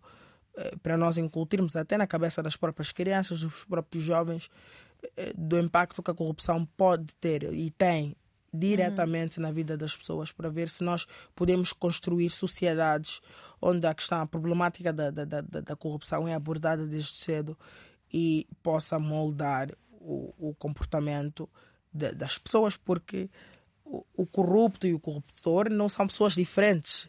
Somos, somos nós, são pessoas que vêm de famílias como nós, são pessoas que estão na sociedade como nós. Que são pessoas... certo ponto eh, são corrompidos. Exatamente, que foram à escola como nós, conosco. Portanto, não estamos a falar de pessoas, às vezes há esse distanciamento ao corrupto e cria-se este, este, este, este este, esta, esta narrativa de distanciamento, como se estivéssemos a falar de extraterrestres ou coisa parecida. Não, estamos a falar de pessoas uhum. que vêm de famílias, que também recebem algum recebem educação, que são instruídas e tudo isso, mas que por algum motivo optam por este, por este caminho. Uhum. E então eu acho que é um trabalho que é social, que é coletivo também e que, e que deve começar desde cedo. Eu acho que não te vai servir de consolo, mas corrupção também é um problema português. e vamos aqui tentar acalmar um bocadinho nos temas quentes. Tu escreveste um livro com 11 anos, que nunca foi publicado, A Separação dos Pais da Ana. Porquê uhum. que nunca publicaste? Porque a verdade é que na altura não, não, não, tinha, não, não tinha recursos financeiros para publicar. Uh, não tínhamos recursos financeiros para publicar. Por acaso, este ano eh, estamos também nessa senda, já não é este livro. já passaram já passaram, 10 anos. já passaram 10 anos e, e, e, já, já fui escrevendo algumas, algumas, algumas várias coisas. Mas o que é que escreves? É, é ensaios, poesia, literatura, prosa?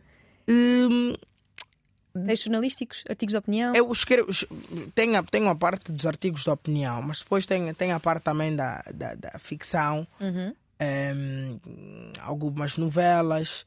Uh, mas escrevo que me dá. Eu não sou muito, não sou muito bom de, de, de caracterizar. Eu tenho sempre de entregar alguém para que alguém me diga o que é, que é isso, né? O, quando eu me sento para escrever. é uma crónica, é um conto, é o quê? Exato. Quando eu me sento para escrever, eu sou muito sobre partilhar, exprimir indignação, alegria. Eh, qualquer um outro sentimento, nem sempre publico. Havia uma altura em que publicava muito, escrevia, publicava, mas depois cheguei uma altura, chegou uma altura em que era um bocado mais. Eh, escrevia para mim e para pessoas de um círculo muito, muito, muito mais fechado. Mas escrevia agora uma, uma sei lá, não sei como é que chama, sei que é ficção. Sim. Um, e que estamos à espera, estamos a ver se conseguimos publicar Já tem brevemente. Título? não queres dizer? Não sei se posso dizer. Tu é que decides, vai, não te vou aqui sei. pressionar nem censurar. Não sei se posso dizer, mas. Epá, vai. E, e, o céu mudou de cor. E o céu mudou de cor. E o céu mudou de cor. Não sei, hum. se, não sei se o meu editor vai mudar depois disso. Mas olha, é um bom título. Mas, é, Sugestivo. Ah, Olha, também gostas de pintar e até já tiveste Sim. uma exposição preparada. O que é que gostas de pintar? Já gostei mais de pintar, já deixei de pintar há algum tempo. Eh, Mas pintavas o quê? Telas? telas, sim, sim. E tinha um professor que era o professor Etona, em Luanda, que me ensinava algumas técnicas de pintar. Ainda tenho alguns quadros, eh, alguns que eu pintei aqui em Portugal, outros no Brasil, outros em Angola. Eh, pintava várias coisas, pintava várias coisas, assim, via alguma coisa que eu achava interessante. Ainda vais ilustrar os teus próprios livros. Anima... dia. Não sei se ainda consigo, acho que já perdi, acho que já nunca mais desenhei Perdeste o. Devo ter perdido um bocadinho do jeito, Ah, mas, não, tens- tens mas quando comecei gostava muito, pin- pintura e, e assim, ir às exposições. Eh, havia um artista angolano, eh, o Álvaro Macieira, ele tinha quadros muito bonitos, eu gostava muito, muito do trabalho dele, de, de- de ir às exposições dele Uhum. etc. E então, e até hoje, até hoje gosto muito de, de- visitar, Visitar museus, exposições e, e museus. sim. Tu gostas muito de livros, já aqui dissemos, agora numa vertente de leitor e não de escritor. O que é que andas a ler neste momento? Posso perguntar? Posso saber? O que é que eu ando a ler? Hum, eu eh, agora, neste, neste, neste momento, estou um bocado.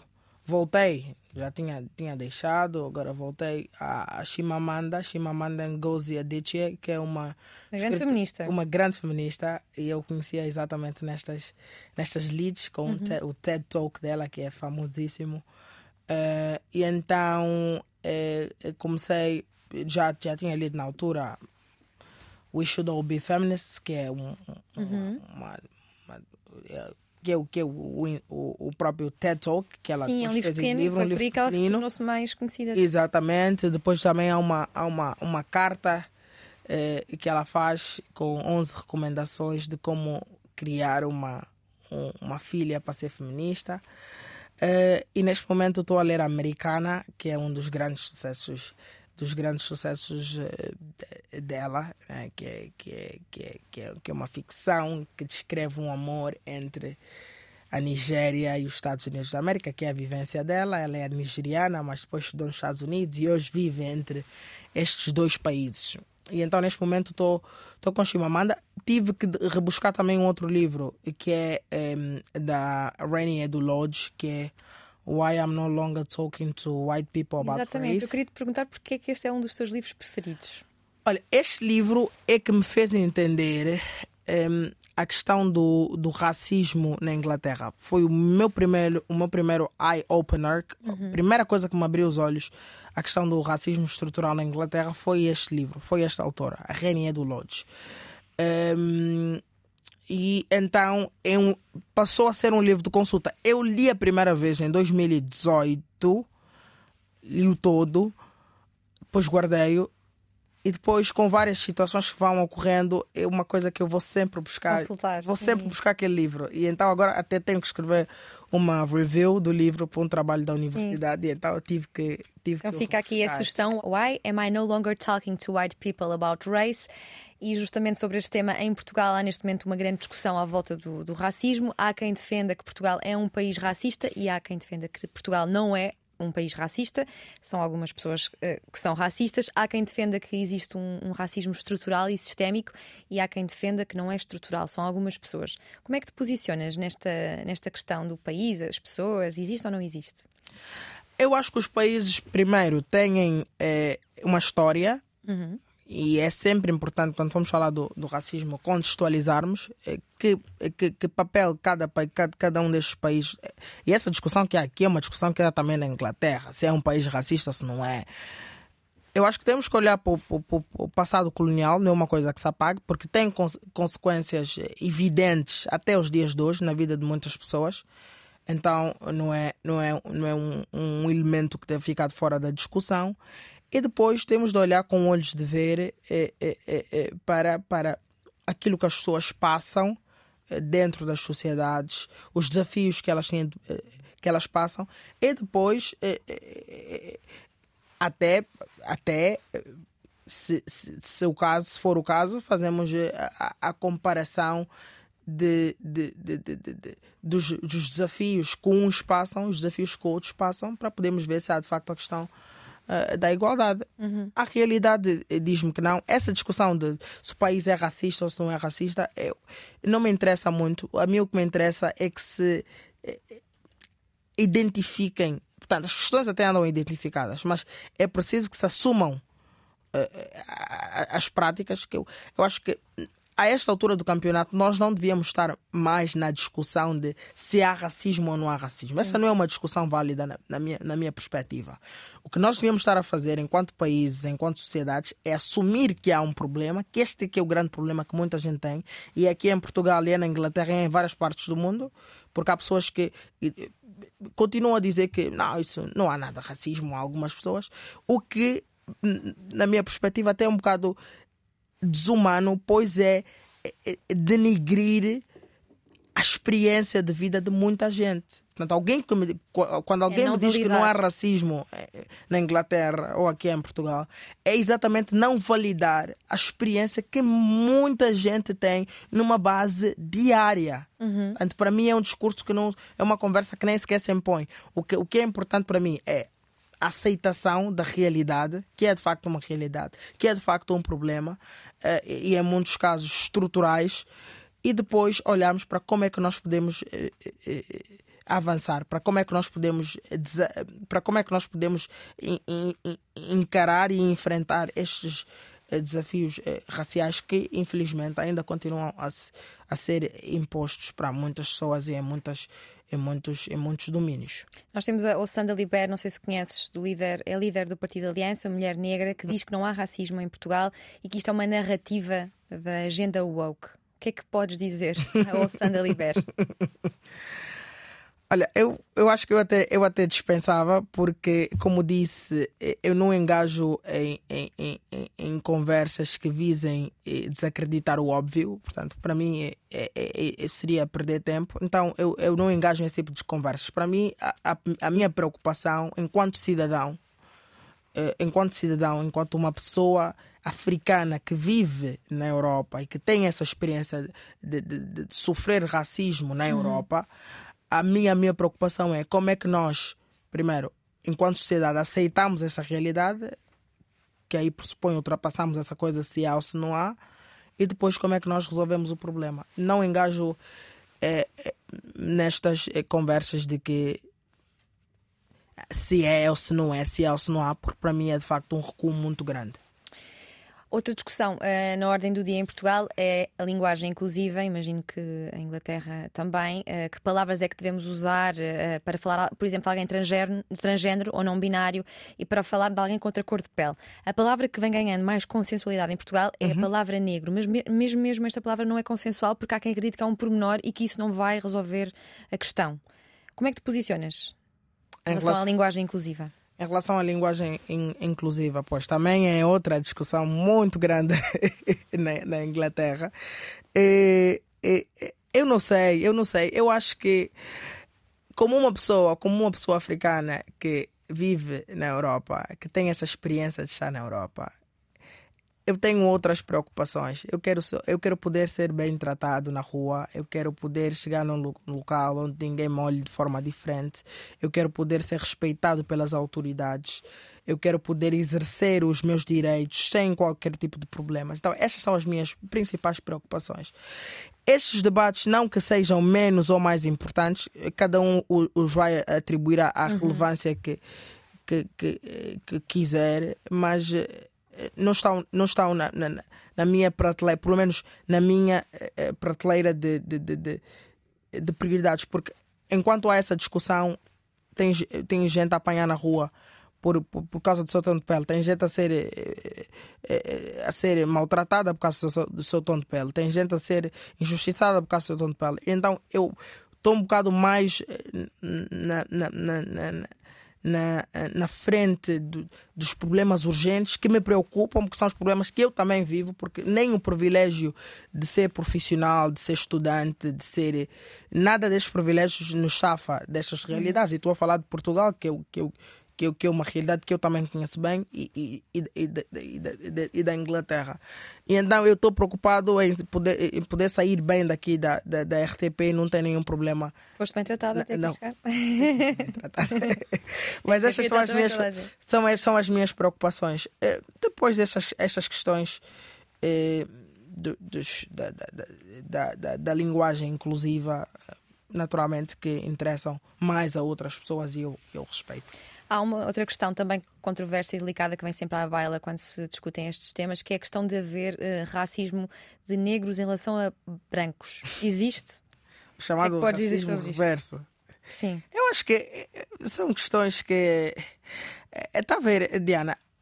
Nós eh, criamos tantos subdebates. Uhum. Em vez de nós tratarmos da, da principal questão, nós vamos criando, criando tantos outros coisinhas pequeninas, vamos buscando que na minha perspectiva são escapatórias que nós utilizamos para encarar o real problema, o, o que é o que é o tido, o, chamado elefante na sala. Portanto, o elefante está na sala, nós conhecemos, mas nós vamos buscando subterfúgios a todo custo para não podermos tratar da questão uh, central. Portanto, essa questão do racismo reverso, eu acho que basta irmos à etimologia da, da própria expressão racismo, quando, como é que nasce o racismo, para entendermos se existe ou se não existe.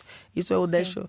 Já que eh, tivemos vários elefantes na sala, corrupção, censura, o racismo, são muitos elefantes e são todos bem quase um zoo. Temos, sim, está aqui um zoológico. tu, quando te mudaste para a Inglaterra, ficaste com uma família, entre aspas, de acolhimento, uma host family. Exato. Como é que foi a adaptação e como é que encontraste esta família? Uma host family que eu vivi com eles durante seis meses. Uh, a Davy, que era, que era a minha host mother. Uh, foi, foi, foi uma experiência interessante, eh, diferente, né? porque a ideia é exatamente mais do que o intercâmbio, uh, a experiência para aprendermos a língua, há, há vertendo intercâmbio cultural, que é tentamos emergir ao máximo a própria cultura, o modo de vivendi, a culinária, tudo isso. E então, durante seis meses, numa casa diferente, onde eu me sentia estranho no início, mas a entender como é que alguns eh, britânicos levam a sua vida, os horários de comer, o que é que comem, como é que é, como é que não é. Às vezes era um bocado estranho porque eh, almoçávamos, eh, portanto, almoçavam tarde e não jantavam, o que para mim era estranho porque eu estava acostumada a almoço e jantar. Um, às vezes era a questão de comer sempre comidas, eh, comidas, portanto, eh, que iam para o micro-ondas, né? que, era, que era comidas rápidas, que era, que era comprar, pré-feitas, né? pre-made meals, que era comprar, pôr no micro-ondas comer. Para mim também era um bocadinho estranho. É, mas depois fui-me adaptando. Foi uma, foi uma excelente experiência. Deu-me, de facto, uma, uma percepção diferente da vivência deles. Em relação ao legado português em Angola, como é que olhas para ele? Como é que Portugal é visto e, sentido em Angola, além do Ticelito? além do Ticelito, uh, eu, não, eu, eu, eu, não sei, não sei, os, ah, existem. Portugal continua a ter uma presença muito, muito, muito, eh, muito marcante em Angola e não podia ser diferente uhum. depois do do nosso, do nosso passado histórico. Um, há muitos angolanos aqui, aqui em Portugal, tal como existem portugueses uh, lá em Angola, mas eu não, eu não sei se eu saberia descrever a percepção geral que se há dos portugueses. Eu acho que ainda é um, assim um bocado difusa. Não sei se eu conseguiria. Tu tens curiosidade em relação a Portugal? A alcançar. Aos portugueses? Bem, eu diria que conheço minimamente Portugal, estou aqui com alguma frequência. Um, não, mas tenho dificuldade em entender como é que os portugueses olham para os angolanos, ainda até os dias de hoje. Uhum. Em algumas vezes, uh, e claro que não, que, não, que não posso generalizar, em algumas vezes sinto ainda no discurso, em algum discurso, uh, nos, nos discursos de alguns portugueses, eu acho que é melhor pôr assim para para evitar a questão da generalização. Sinto ainda alguma hum, superioridade eh, eh, eh, no tratamento de algumas questões que dizem respeito a Angola ou aos angolanos. Mas avalias isso pelo que ouves na televisão ou nos jornais, por exemplo? Não, não necessariamente, não necessariamente. É, é, com algumas pessoas com quem vou falando, com quem vou, okay. com quem vou interagindo, ainda sinto um discurso um bocado um bocado estranho. Ainda muitas vezes sinto um grande saudosismo e eu acho que muitos angolanos concordariam comigo. Sobretudo quando vais apanhar assim um táxi, estás no Colombo, sais do Colombo, apanhas um táxi. E, e, e o taxista, quase sempre os taxistas todos já viveram em Angola. E eles conhecem bem Angola, eu já vivi em Benguela e não sei o quê. Ah pá, naquele tempo era tão bom, as coisas eram muito boas, as coisas eram melhores, havia tudo, pá. Agora, é que agora que há uma, agora há uma grande confusão, há um grande salto nesta perspectiva e ainda bem que me fez lembrar nisso. Eu acho que muitos, muitos angolanos que, que nos vão acompanhar e que têm essa vivência aqui de, de- de Portugal vão se identificar com isso. Que, há ainda esse grande saudosismo do tempo colonial. Há muita gente que ainda. eh, Mas achas que é do tempo colonial mesmo ou é da- das memórias boas que as pessoas têm daquele tempo? que, que é o tempo colonial. Sim. Portanto, que está. Mas no- todos, todos nós temos saudades da infância e da adolescência e de- dos tempos em que fomos mais jovens. Exatamente. Achas que as pessoas têm consciência de que esse tempo era, era mau para, para muita gente? Ah, pois, mas quando se faz a associação direta à realidade de hoje, é como se estivesse a dizer: epá, vocês, o que é que vocês de, de facto, o que é que é isso, né? Sim. Éramos, vivíamos bem, agora estão, a viver nessas mal. conversas, o que é que dizes aos taxistas quando ouves eh, comentários desse género? É, Eu, eu, preocupa-me, preocupa-me porque, para mim, tal como falamos da liberdade, que é inegociável, a questão da soberania também. é- é- questão da soberania também é, é inegociável. E, e então fico curioso num- numa vertente, porque eu sou jornalista, eu gosto de estudar. E isso que dizes da, da história, da vivência, para mim também é importante. Então, eu às vezes engajo nessas conversas, não para ver até que ponto a pessoa chega, mas para perceber de facto de onde é que aquilo Qual é a vem. origem do De comentário? onde é que aquilo vem? Se é simplesmente de um lugar de, de emoção e de nostalgia do passado, eh, Sim, sim. e- e- eu tento, tento perceber, ou se é efetivamente ne- nessa tendência de, de comparar o tempo colonial e o tempo, Sim. o tempo atual. Mas eu, eu tenho de facto eh, muito interesse. Mas às vezes ainda tirando essas conversas que são muito frequentes nos táxis, quem apanha táxis aqui vai concordar comigo. 80% No Uber já não acontece. No Uber já não, no Uber já não, no Uber já não. Mas sobretudo nos táxis há muito destas conversas.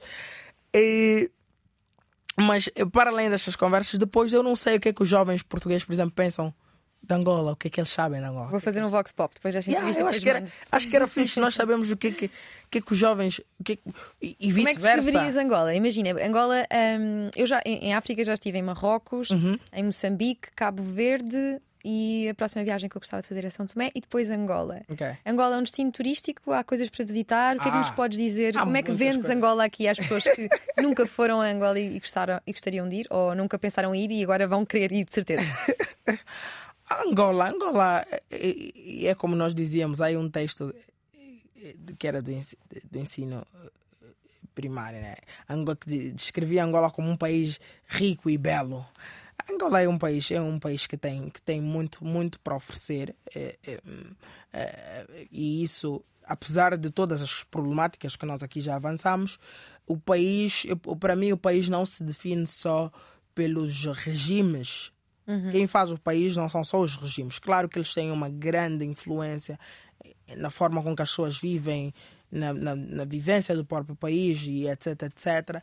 Mas as pessoas é que fazem o país para mim. Eu, quando penso em Angola, eu não penso nessas questões todas que estamos aqui a discutir. Eu penso nos, nos angolanos, no sorriso dos angolanos, na resiliência do povo angolano, nas nossas eh, belezas naturais, que temos variadíssimas.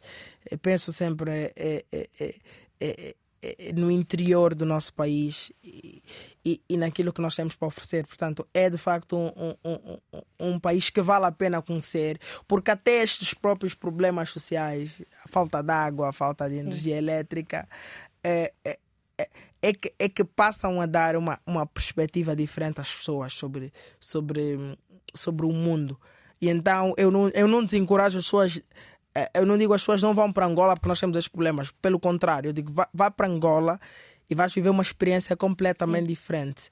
Eh, eh, eh, porque, é como tudo, é um país, tem Coisas boas e coisas, coisas más. boas e coisas más, não é? No- no- é um país que, como todos os outros, tem os seus. Tu falavas Altos e do, baixos. do interior do país e com a pandemia eh, muitos angolanos começaram a descobrir o interior do país. Eh, há, há mais voos da TAG, diz assim? TAG, Tag. TAG. Tag, sim. E há uma nova companhia também, eh, Fly Angola.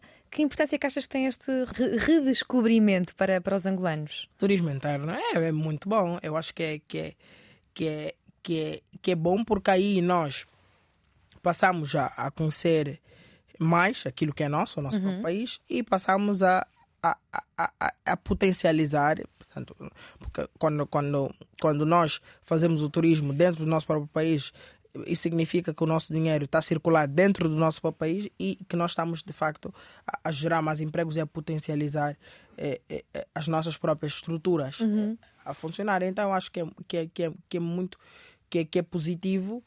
Um, e essa é uma das coisas que a pandemia naturalmente trouxe como consequência. Eu acho que não só para Angola, para várias outras partes do mundo também. É, com aí uma maior dificuldade de vir para Portugal, algumas pessoas, porque é, com os voos fechados e depois não há vistos e depois uhum. há uma uhum. confusão toda. E então houve, é, houve de facto esse redescobrimento hum, daquilo que, que, que temos e, e, que somos. E, e, é olhar e é entrar para aquela Angola que é, que, é, que é mais do que a Angola que vemos nas fotografias, aquela Angola real, e vermos que esse país tem tudo para dar certo. Olha, Israel Campos, eu vou ter sérias dificuldades em editar a tua entrevista, porque tudo o que tu dizes é interessante e eu não tenho aqui uma data de perguntas que não vou conseguir fazer. Mas em relação à, à, diversidade linguística, com a guerra civil, o rodar de toda a gente por Angola uh, tornou o português mais importante, era a língua uh, que unia todos os angolanos. Continua a ouvir-se o Umbundu, Kimbundu, Choqué em Luanda e muitas, e muitas outras línguas, ou fica tudo colado na, na, na nova geração? Continua-se a ouvir. Eu, por acaso, estive a fazer um trabalho sobre isso eh, recentemente. Uh, um trabalho que ainda não saiu, mas, uh, portanto, português é a língua oficial, é que tem a maior circula uh, circulação, né, mais falada, mas depois tem um bundo, que, que, que segundo consta, é, é, que, é, que, é, que é também uma língua muito falada, se não a, a segunda mais falada, inclusive, e, e, elas vão, vão variando de região para região. Naturalmente que as novas gerações, eu, por exemplo, não falo nenhuma da, da, das nossas línguas nacionais. E percebes? As línguas? Não percebo, não, não falo nem uhum. percebo, porque é, é, que não aprendi, uhum, não aprendi claro, em casa sim. e nem aprendi na escola. Então há também essa discussão da maior valorização das nossas línguas nacionais, como é que vamos fazer, se temos de começar a ensinar na escola, que é o que alguns linguistas defendem, se temos de eh, eh, eh, tornar se temos de tornar uma destas nossas línguas nacionais como uma segunda língua oficial, como acontece em várias partes, eh, eh, em várias outras eh, geografias, que é para vermos se conseguimos então alavancar o aprendizado destas línguas, porque eu de facto lamento imenso não, não, não, saber. Ainda vou a tempo, eu digo sempre, ainda vou a tempo e tenho esse, tenho esse interesse, porque eu acho que é uma forma de facto de mantermos a nossa, nossa identidade cultural enquanto povo uh, viva. Então. Olha, os, os limites do humor são uma grande discussão, é uma grande discussão que está a acontecer neste momento em Portugal. Há limites para o humor em Angola? Como é que, como é que, como é que funciona o humor em Angola? Tem carta livre? Temos, temos carta livre, sim. Há coisas muito interessantes a acontecer. Há uma, uma onda de, de stand-up comedies a acontecerem every single day. Nice. Em Luanda, por exemplo que é o Gozaki, que por acaso estive agora. Eu vi-te lá, sim, sim. Já tive no Gozaki. Eu pensei, olha, afinal, eles têm aqui um humor bom. Gostei, sim, tem, gostei. tem coisas muito interessantes. E ali no Gozaki não há, não há esse limite. O Gozaki é. É, é um espaço sim. aberto. Até havia crítica política sim, em ti. Sim, sim, sim, sim, muito forte. Uhum. E, e, é um espaço que é, é, quem, quem, quem, quem dirige o espaço é o Tiago Costa, que por acaso é um, é um amigo meu, a quem eu mando um abraço. E eles têm feito um trabalho espetacular eh, eh, nesse, nesse sentido. E então, nós não, não, Quando chegamos, when it comes to comedy, não sei se temos muitos limites. Não, não, não, não. não. Sobretudo neste espaço em particular, né? Claro que eh, depois vai depender do espaço, se é na televisão, se não é, quem manda, quem não manda.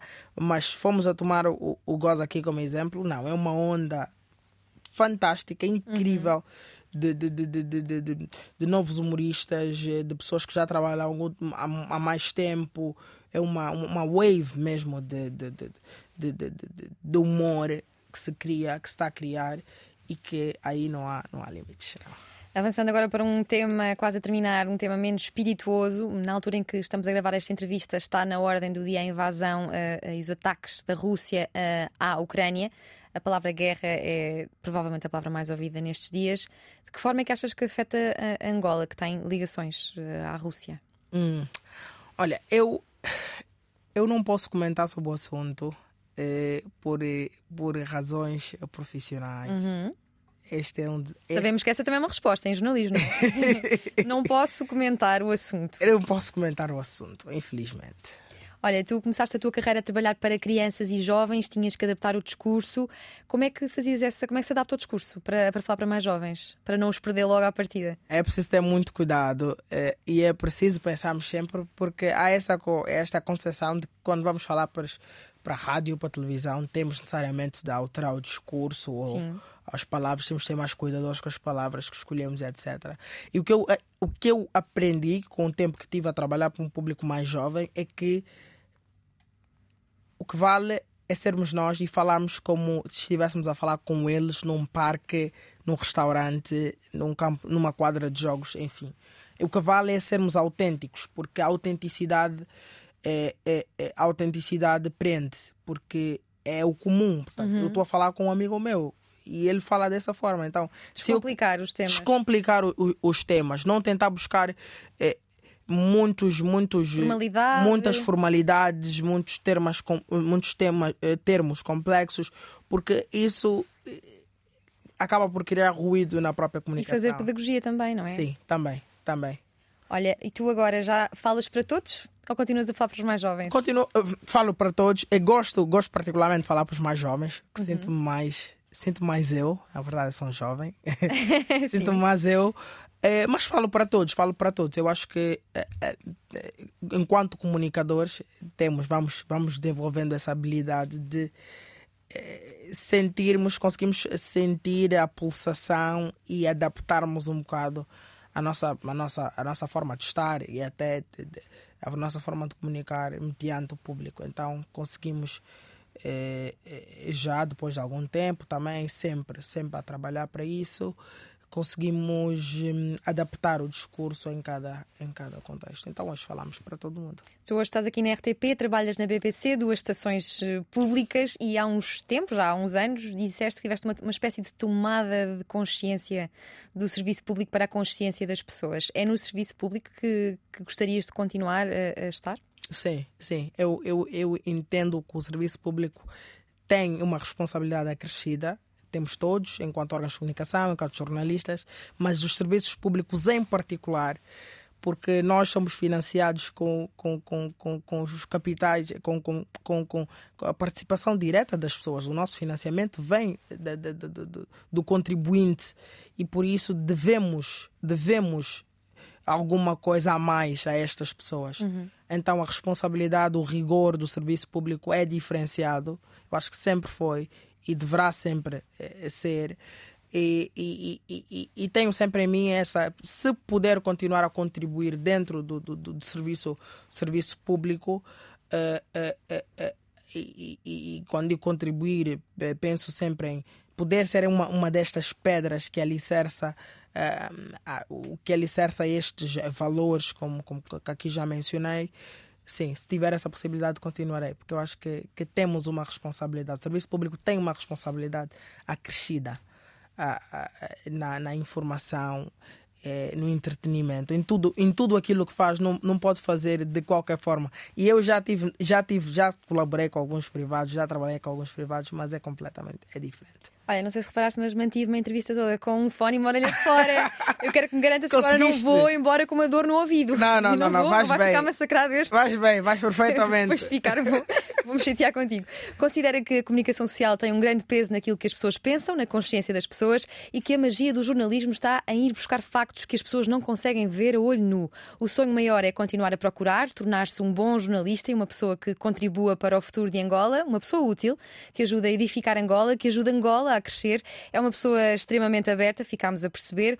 Gosta de viajar pelo mundo e insere-se naquele grupo de pessoas que fazem alguma coisa para os outros e pelos outros. Entre 2014 e 2016 foi porta-voz e apresentador do projeto Alfabetizando a Criança e considera que o analfabetismo é um dos maiores problemas e desafios do sistema de educação de Angola. Passou por vários jornais e sites de notícias angolanos, como o jornal O País, o Vivências Press News, Clube Capa, Ongoma News e Maca Angola, onde publicou reportagens, entrevistas e artigos de opinião. Liberdade é uma das suas principais causas, batendo-se constantemente pelo respeito das liberdades de expressão e imprensa em Angola. Defende que é preciso olhar para o elefante na sala, a censura, um elefante que existe, e que a liberdade é um processo de conquista. Diz que gosta de entender como é que as outras pessoas em outras partes do mundo fazem o que ele cresceu a fazer, a rádio. Diz que a produção de rádio no Reino Unido tem uma dinâmica muito diferente e nós esperamos que tenha apreciado a dinâmica portuguesa na última hora de conversa na Antena 3 e na RTP3. Obrigada, Israel. Gostei muito, acho que ultrapassei. Muito obrigado. todo o tempo possível em mais algum. O que vamos fazer?